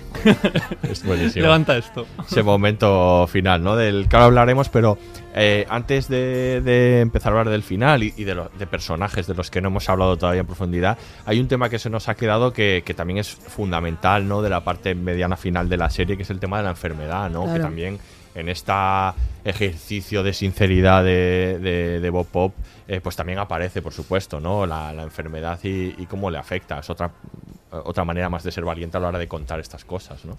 Es que eso veía el otro día el, el- cuando lo cuentan, cuando lo contó en Buena Fuente, esto de la esclerosis múltiple, que contó que cómo lo aparece en la, en la serie. Sí. Ese momento de, de Buena Fuente. y que lo y cómo es- era no sé qué entrega de premios, no sé qué fue, que fue que como iba con bastón todo el mundo le de- sí, otra salida del armario, ¿no? Como iba con bastón todo el mundo decía, "¿Por qué vas con bastón?" y que se lo contó a Jordi Évole y entonces se lo soltó tal cual, mira, es que tengo una enfermedad tal y que claro, que Évole se quedó muerto, claro, porque de pronto no, no, te- no tenía ni idea que la salida del armario, ¿no? Y a partir de ahí cómo ha ido contándolo, Sí, ¿no? contaba Que por ahí que, que no sé quién le dijo, mira Bob, en esta fiesta no puedes ir diciéndole a todo el mundo que te pregunte por el Eso bastón, es. tal, porque la gente no sabe qué hacer cuando se lo dices. ¿no? Claro, él con esa sinceridad sí que tiene, este yo lo suelto todo aquí y ya está, ¿no? Era así. Claro, es que es un factor importantísimo. Yo creo que le da una importancia justa, que porque tampoco es un tema que lo nombra, aparece, porque es obviamente central en su vida, por supuesto que sí. Eh, y aparece el momento en que lo descubre y todo eso, y luego vamos viendo la evolución, pero no carga nunca tintas con esto, que esto también me gusta mucho, eh, porque le ves a que un día va con bastón, luego ve, vamos viendo en la serie esto, pero claro, algo que sabes que está ahí, que, que es una enfermedad degenerativa cruel y tremenda, y, y que sabes que está, entonces claro, es como añade ¿no? otro elemento a... Sí, a, a- a mí el, el- el- o sea, com- cómo cobra protagonismo al final de la serie me gustó muchísimo porque era como subrayar la vulnerabilidad, ¿no? Mm. O sea, lo vulnerable que, que te hace sentirte enfermo y, y- y físicamente que no puedes hacer cosas. Entonces, eh, me pareció que, que- que estaba muy guay para no hacer un final eh, de, de- de revista, ¿no? Que podía haber sido un final de revista y yo lo hubiese disfrutado, vamos, eh, con su madre bajando las escaleras y, y todos cantando un, un poco así Fellini, ¿no? O los pecos, cantando los Claro, pecos. sí, un poco, un poco Fellini, Sí. todos cogiditos de la mano y yo acepto cualquier cosa, ¿no? Pero eh, me gustó muchísimo que subrayara la vulnerabilidad, ¿no? Y que dijera, bueno, estoy, esto es una parte muy vulnerable de, eh, de mi vida y que, y que se grabara en, en silla de ruedas y tal, me pareció como me pareció como un acto, vamos, como un acto tan valiente como como tan valiente y tan sensible como el modo en el que cuenta otras escenas de violencia, vaya. Sí, totalmente. Y sobre los personajes, eh, hay dos fundamentales ¿no? que nos hemos dejado para el final, no analizarlos en profundidad, que son los padres. ¿no? Los padres, la- dos decisiones ¿no? Eh, interesantes las dos.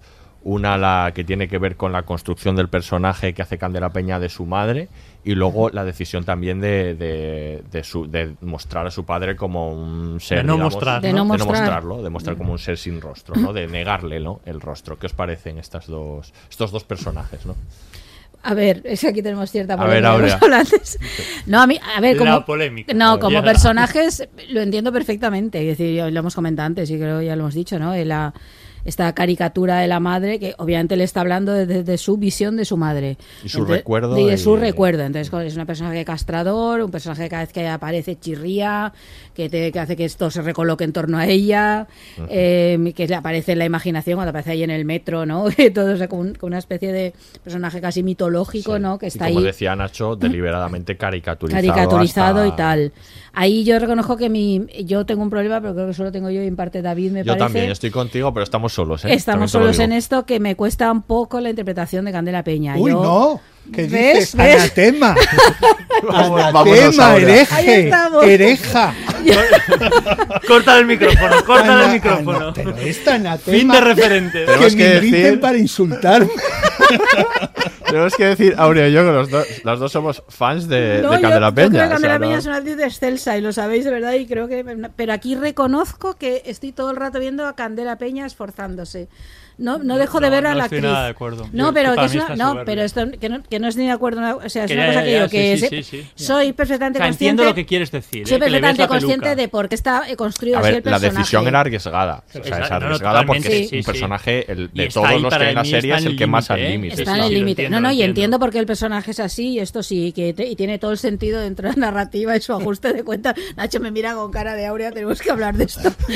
sí, pero nada, pero reconozco que me cuesta, un- No, yo cuesta entiendo porque ella. a mí La me inter- me poco al cuesta la principio que vi a Candela interpretación. Peña y de repente tal. Lo que pasa es que llega un momento en que entiendo el juego Sí. y me meto en él y ya se me olvida y ya empiezo a disfrutar de la madre. Sí que hay unos minutos de transición, efectivamente, en donde ves a, a- a Es una Candela, extremado. a una Candela Peña efectivamente grotesca, excesiva, eh, disfrazada, porque la ves disfrazada, o sea, no es eh, no Sí, sí, es sí. el personaje de la madre, es, ves que es un ves que es un disfraz, ves que es, ¿no? es que hay una construcción, eh, un, eh, incluso en la voz, en el tono, o sea, ves, ves todo el Sí, la trabajo. voz, yo Lo muy pasa es que yo especialmente la voz. Entro enseguida y ya no me cuesta disfrutarla. O sea, ¿sabes que-? Y es más, agradezco las secuencias en las que va apareciendo, como decía antes. Ya. antes ¿Sabes, lo que pasa? Yo creo que me choca muchísimo con la extraordinaria interpretación naturalista de los dos chavales que interpretan a Bob. Y de Reyán y de Y todos. de Miguel que Reyán, de todos, porque- no, no, que cuando ellos lleguen evidentemente. Tú, ent- tú entres en otro, en otro Va al contraste, pero claro, esta me gustaba tanto porque me hacían tan natural. O sea, era. Es que no tenía ni la sensación de que estaban interpretando, con, tanto con el crío, con el chaval, como con el actor más joven que interpreta. Es que lo hacen genial. O sea, y, y- y eso es una cuestión de dirección de actores. Yo creo que eso está completamente liberado y muy bien dirigidos. Consigue una interpretación de orden completamente natural, ¿no? Igual que la de Reyán y que la de los demás, o Guillermo Toledo cuando sale, o, la de Alba Flores, ¿no? Como están todo el rato en la naturalidad y consigue una transición perfecta entre un entre cuando es más pequeño y cuando es mayor. Hay una unidad y una cosa orgánica, claro que esto rompe, pero entiendo que rompa, o sea, no en, en la lógica de la serie tiene toda la tiene toda la lógica, pero reconozco que a mí me costaba un poco, me que me tiraba fuera. No puedo evitar, Nacho. así. No, bueno, yo, o sea, yo el, el- el, eh, yo disfruté cada minuto. Yo es que disfruté cada minuto y, y disfruté eh, la caricatura sociológica, ¿no? Mm. Creo que eh, creo que, que, que- que- que eso enganchaba muy bien de, de algún modo con la ventana, ¿no? Que, que era no espejo, sino que era, que era un poco ventana, un poco eh, pues como esa España eh, nueva rica. eh, entonces la disfruté. Sí que es verdad que, que que bueno, que me pareció extremadamente gracioso y me pareció eh, algunas frases que, que eran como que eran como muy míticas, como lo de pues diré yo si está bien o no cuando le dice a la señora que le enseña el piso, ¿no? Como alguien que se impone mucho y que tiene un carácter muy fuerte. Yo también tengo una madre con un carácter muy fuerte, entonces quizás por ahí van las un poco las cosas, ¿no? Pero pero yo lo disfruté muchísimo como caricatura sociológica y creía que, que, que tiene sentido eh, que tiene sentido dentro del relato porque no solo era caricatura sino que tiene creo que Candela Peña eh, y la dirección de actores ha hecho ha hecho un trabajo que le da muchas más capas. Yo creo que, que le da muchas más capas eh, al personaje sinceramente A ver, Candela, es, es que el personaje de la madre. eh, yo quiero el spin-off de la madre Sí, sí, está- estaría bien. Pero vive en su propio. Mucha gente lo ha pedido, Vive en su, pro- vi- vive en su A mí propia me realidad. un poquito. Vive en su propia realidad, su propio mundo. O sea, ella vive ajena a lo que le está Mm. pasando a su hijo y, y luego. No, actúa- negándolo completamente. negándolo, no, y con una crueldad terrible, porque en el momento en el que le pillan que ha robado un, Ya, un sí. objeto, Ah, no sé. sí, y, cuando y le el otro- al pero tú has robado, tú has robado. Quiere decir que en un primer momento te puede hacer hasta, hasta gracia, pero cuando le ve al niño llorando y todo, ahí en ese momento que es un poco cómico, eh, eh, te, te, te- te sorprende porque estás diciendo, hostia, pero qué hija de puta, es que sigue, o sea, hasta la humillación, o sea, que, que- que- cuánta crueldad. Entonces, yo creo que ese choque eh, funciona muy bien, la verdad, es que creo que, que, em, que es otro tono. Antes hablábamos de, de- de los tonos de la serie, creo que es otro tono, ¿no? Desde tiene- el humor hay, momentos en que, en que te sientes muy vulnerable hacia esa, hacia esa madre, ¿no? Hacia la crueldad de esa madre. Entonces supongo que abordarlo era, era, era complicado. Entonces tenías dos opciones, o hacer un dibujo animado, tipo si fuese quien mató a Roger Rabbit, ¿no? Y que aparezca el dibujo de, de- la madre, o hacer una, una eh, construcción de personaje como ha hecho Candela Peña desde, desde el disfraz, desde la caricatura, desde lo grotesco, ¿no? Sí, bueno, decía Bob Pop que, que su madre era eh, un personaje que, que le, hubieran, eh, le hubiera encantado si hubiera sido la madre de otro, ¿no? Esto Claro. lo, decía lo dice mucho, ¿no? Entonces entiende esa idea, ¿no? De, de personaje. Y bueno, y luego por otro lado está el padre, ¿no? El Sí. padre, este presencia intimidante, como decía Nacho, de, de Antonio Bardem, que... De Carlos. Carlos de Bardem. Carlos Bardem. Te has inventado un Antonio Bardem. Bardem debe ser un Bardem. es un Ahí- hermano según lo decía, sabía que me lo Ahí, estaba- que- ahí que- hay que un estaba- Bardem que no, que no desconocido. ni siquiera es Juan Bardem. Bueno, como no sale la cara, no sabemos si es Antonio Bardem. Ya, Carlos. igual es Antonio, Carlos. igual es Carlos. Bardem. Carlos Bardem que, que, que, bueno, que hace todo su juego con esa voz que tiene, ¿no? Imponente y demás, y que, y que bueno, me, me parece muy interesante. generoso, eh, Aunque Carlos Aurea y yo, eh, Aurea y yo volvemos a tener otro, otro problema No, aquí. no, pero este lo comentamos pequeño, otro muy pequeño. No, a mí me gusta mucho lo del padre. Esto sí, Sí. me gusta mucho esta idea de negarle el rostro. Me parece A más mí también simbólico y, y, absolutamente coherente y demás y eso y que eso lo veamos. No, solo que me resultaba Como veis, forzado. yo dejo a Aurea que, que sí, hable por los dos sí. de manera totalmente te lo, cobarde. Mirando, yo luego diré, David, qué cabrón, estás mandando a tu amiguita eh, eh, a que, eh, a que hable me, por ti, es que a la, tu amiguita. Es la referente. Vamos, yo... a descubrir, vamos a descubrir una cosa de este podcast. Y es, o sea, que David fuera de antena después es... Pa, pa, pa, y luego os utilizo para... Cuando llega aquí es como el bueno. O sea, que lo diga, Nos echa los leones a los demás. O sea, es como. Si no puede pues que lo Aurea, sepáis. ¿para el lo crítico Mero? Festown ha criticado esta y otra. que lo sepáis. No saques esas verdades. Aurea, no por favor, por favor, continúa.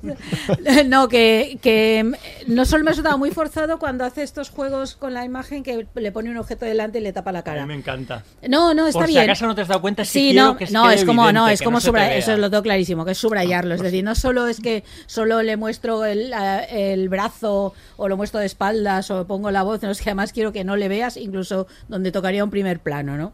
Es verdad, reconozco que cuando vi ese plano fue como, uy, es tan forzado, pero ahí ya estaba en la lógica de la serie, no me pasa nada, esta no era, no pasa nada. Pero vamos, que todo esto no pasa nada, que la serie me gusta mucho. Sí, que- no, pero que bueno, me parece que está muy bien. decisión interesante que Son además dos decisiones muy arriesgadas. Claro, muy la- la- arriesgadas, la de sí. los padres. Sí, Entonces, sí, supo- sí. Supongo que aparte, no, no tengo ni idea de la concepción, pero que eso daría daría eh, para, para un montón de debates, supongo que entre el equipo de guionistas y concepción de la serie. Cómo Y dibujamos cómo plantearlo, personajes y sí, cómo sí. planteamos. Yo de lo y más si nos va a difícil. sacar de- del relato o no. O sea, yo creo que ahí hay. Vamos, posiblemente sea, eh, junto con el tono de la serie, la decisión más arriesgada. Sí, sobre todo por lo generoso que es con el resto de gente. Claro. Claro. Quiero decir, porque incluso al compañerito este de clase le da, le da, le da su espacio como Sí. para que expliquen y pongan en claro su relación. Pero eh, Es muy poco generoso No, con, sus, pa- con sus padres.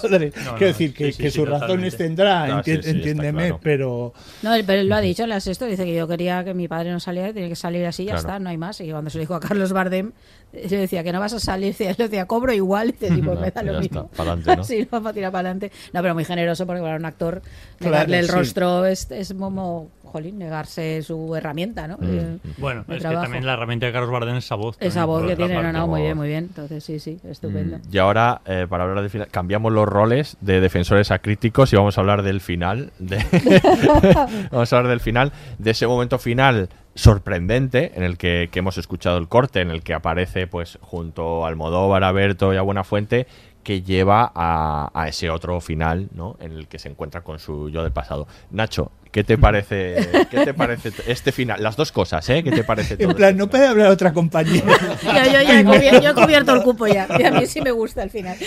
Eh, yo tengo yo tengo problemas con la escena de la cena y y, y, y- y Pero me, no, no- te parece artificiosa. y me parece una maravilla el, el- la escena con siguiente, el niño. la Sí. clausura Sí. la clausura me parece una maravilla pero la escena de, de la cena eh, pues no la veo, no es porque no es por una cuestión de estilo, creo que, que lo que comenta Aurea, en el momento en que estás dentro de la lógica de la serie, tiene lógica y que incluso sea como una especie de casa o restaurante un poco teatral, pero tengo eh, problemas con el mensaje como subyacente de he encontrado a mi tribu, ¿no?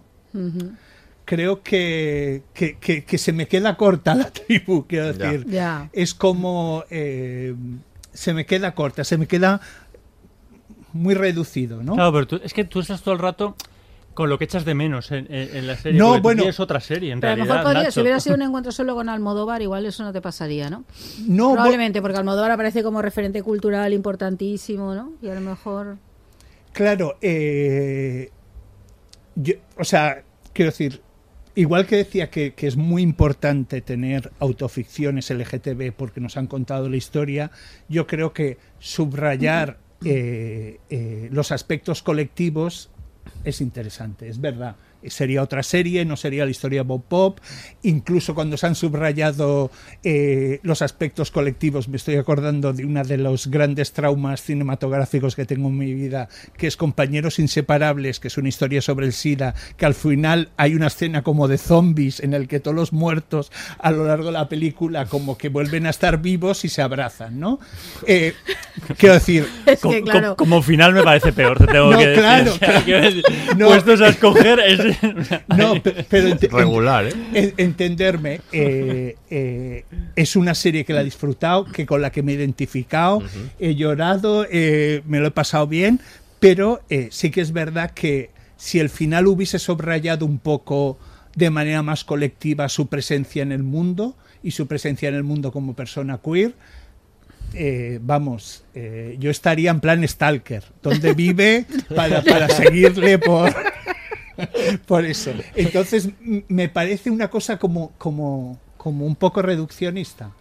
Pero es su tribu, no puedo. Y son sus recuerdos y. Y son sus No, referentes, sí. ¿Sabes lo que pasa? Es que luego hay una cosa que hemos hablado, quiero decir, eh, habla de tantos temas que al final habla hasta de la propia serie. O sea, quiero decir, Sí. habla de toda su vida, habla del libro, habla de sus eh, primeros eh, eh, experiencias laborales y habla de la serie al final. Y es muy importante esto que dice Almodóvar, de no te da pudor.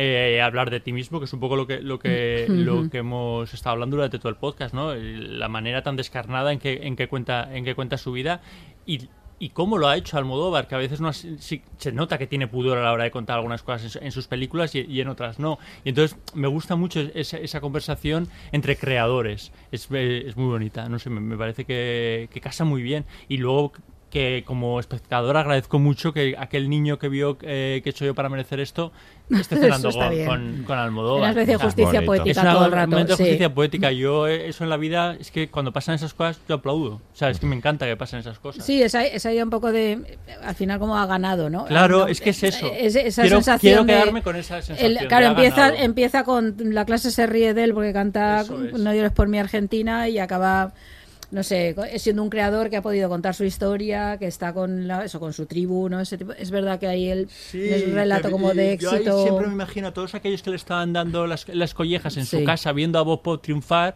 y ellos siendo unos forococheros Sí, en su casa. O sea, quiero decir. Hostia. Entonces, claro, o sea, no sé, todo me lo estoy imaginando. A lo mejor ellos ni se han enterado que existe Bob Pop, pero bueno, en mi mundo me parece que, que Bob Pop ha triunfado y me gusta eso. me gusta. O, o mucho peor, son fans y si Bob Pop les dijera, tío, Ah, pero si me, sí. si me dabas collejas, pero hombre, Ya, pero eh, tampoco te lo Tampoco te- sí, claro, tampoco- era- éramos era- colegas, ¿no? tampoco te lo tomes así. Era, era de broma. Éramos colegas y algo así, algo así. Sí, sí, sí. No sé, a mí me gusta eso que lo hace, eso, sin sensiblería, sin porque ese relato de, de vale, el diferente, el rarito que triunfa, ¿no? Que es que pues, se presta mucho a, a, a- a mucho Mr. Wonderful. Él está en las antípodas de esto, de este discurso Totalmente. Mr. Wonderful, eso me gusta. No, es que eso se presta, a cuántas películas hemos visto americanas o telefilms de estos baratos de, de las tardes de domingo de, de tú puedes, aunque seas diferente, no Tú te más. sé diferente y tú podrás Tú has y visto más, triunfarás. digo. Yo he visto más, sí, eso es verdad. Eso es verdad. Too much. Ha visto too much.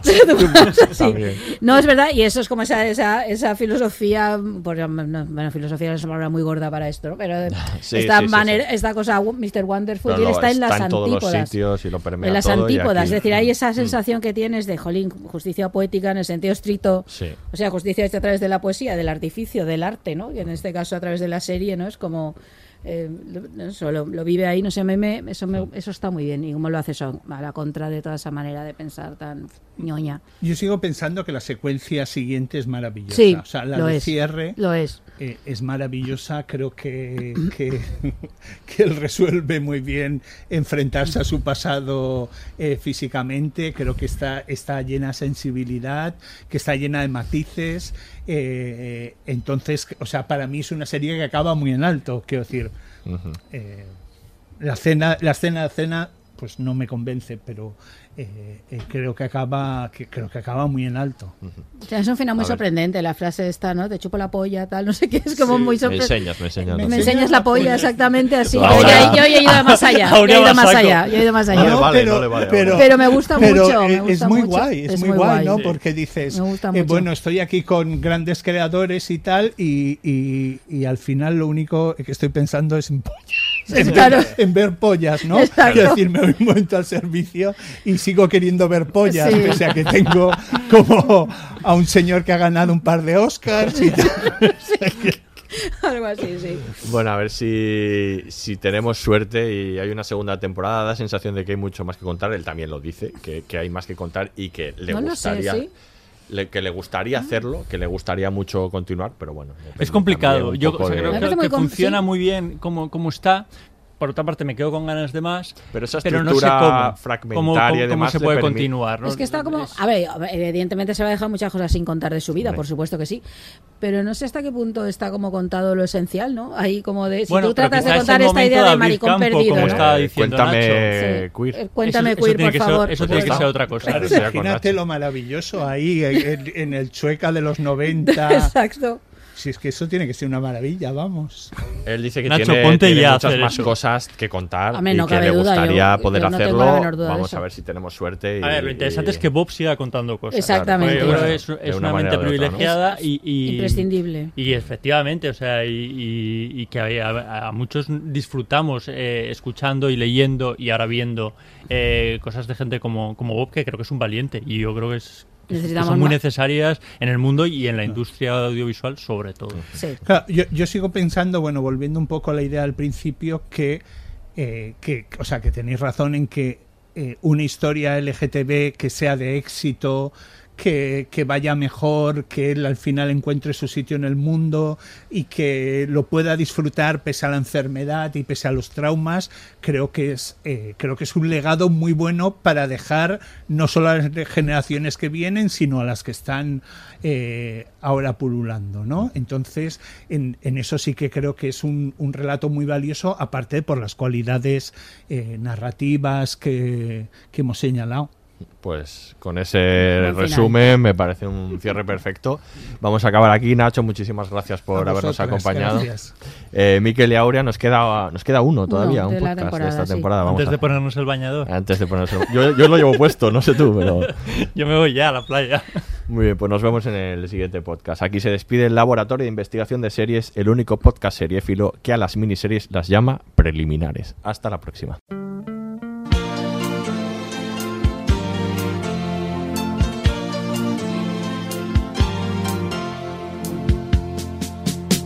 Háblame de ti, de la libertad. Si las clases te aburren, ¿hacia dónde vas?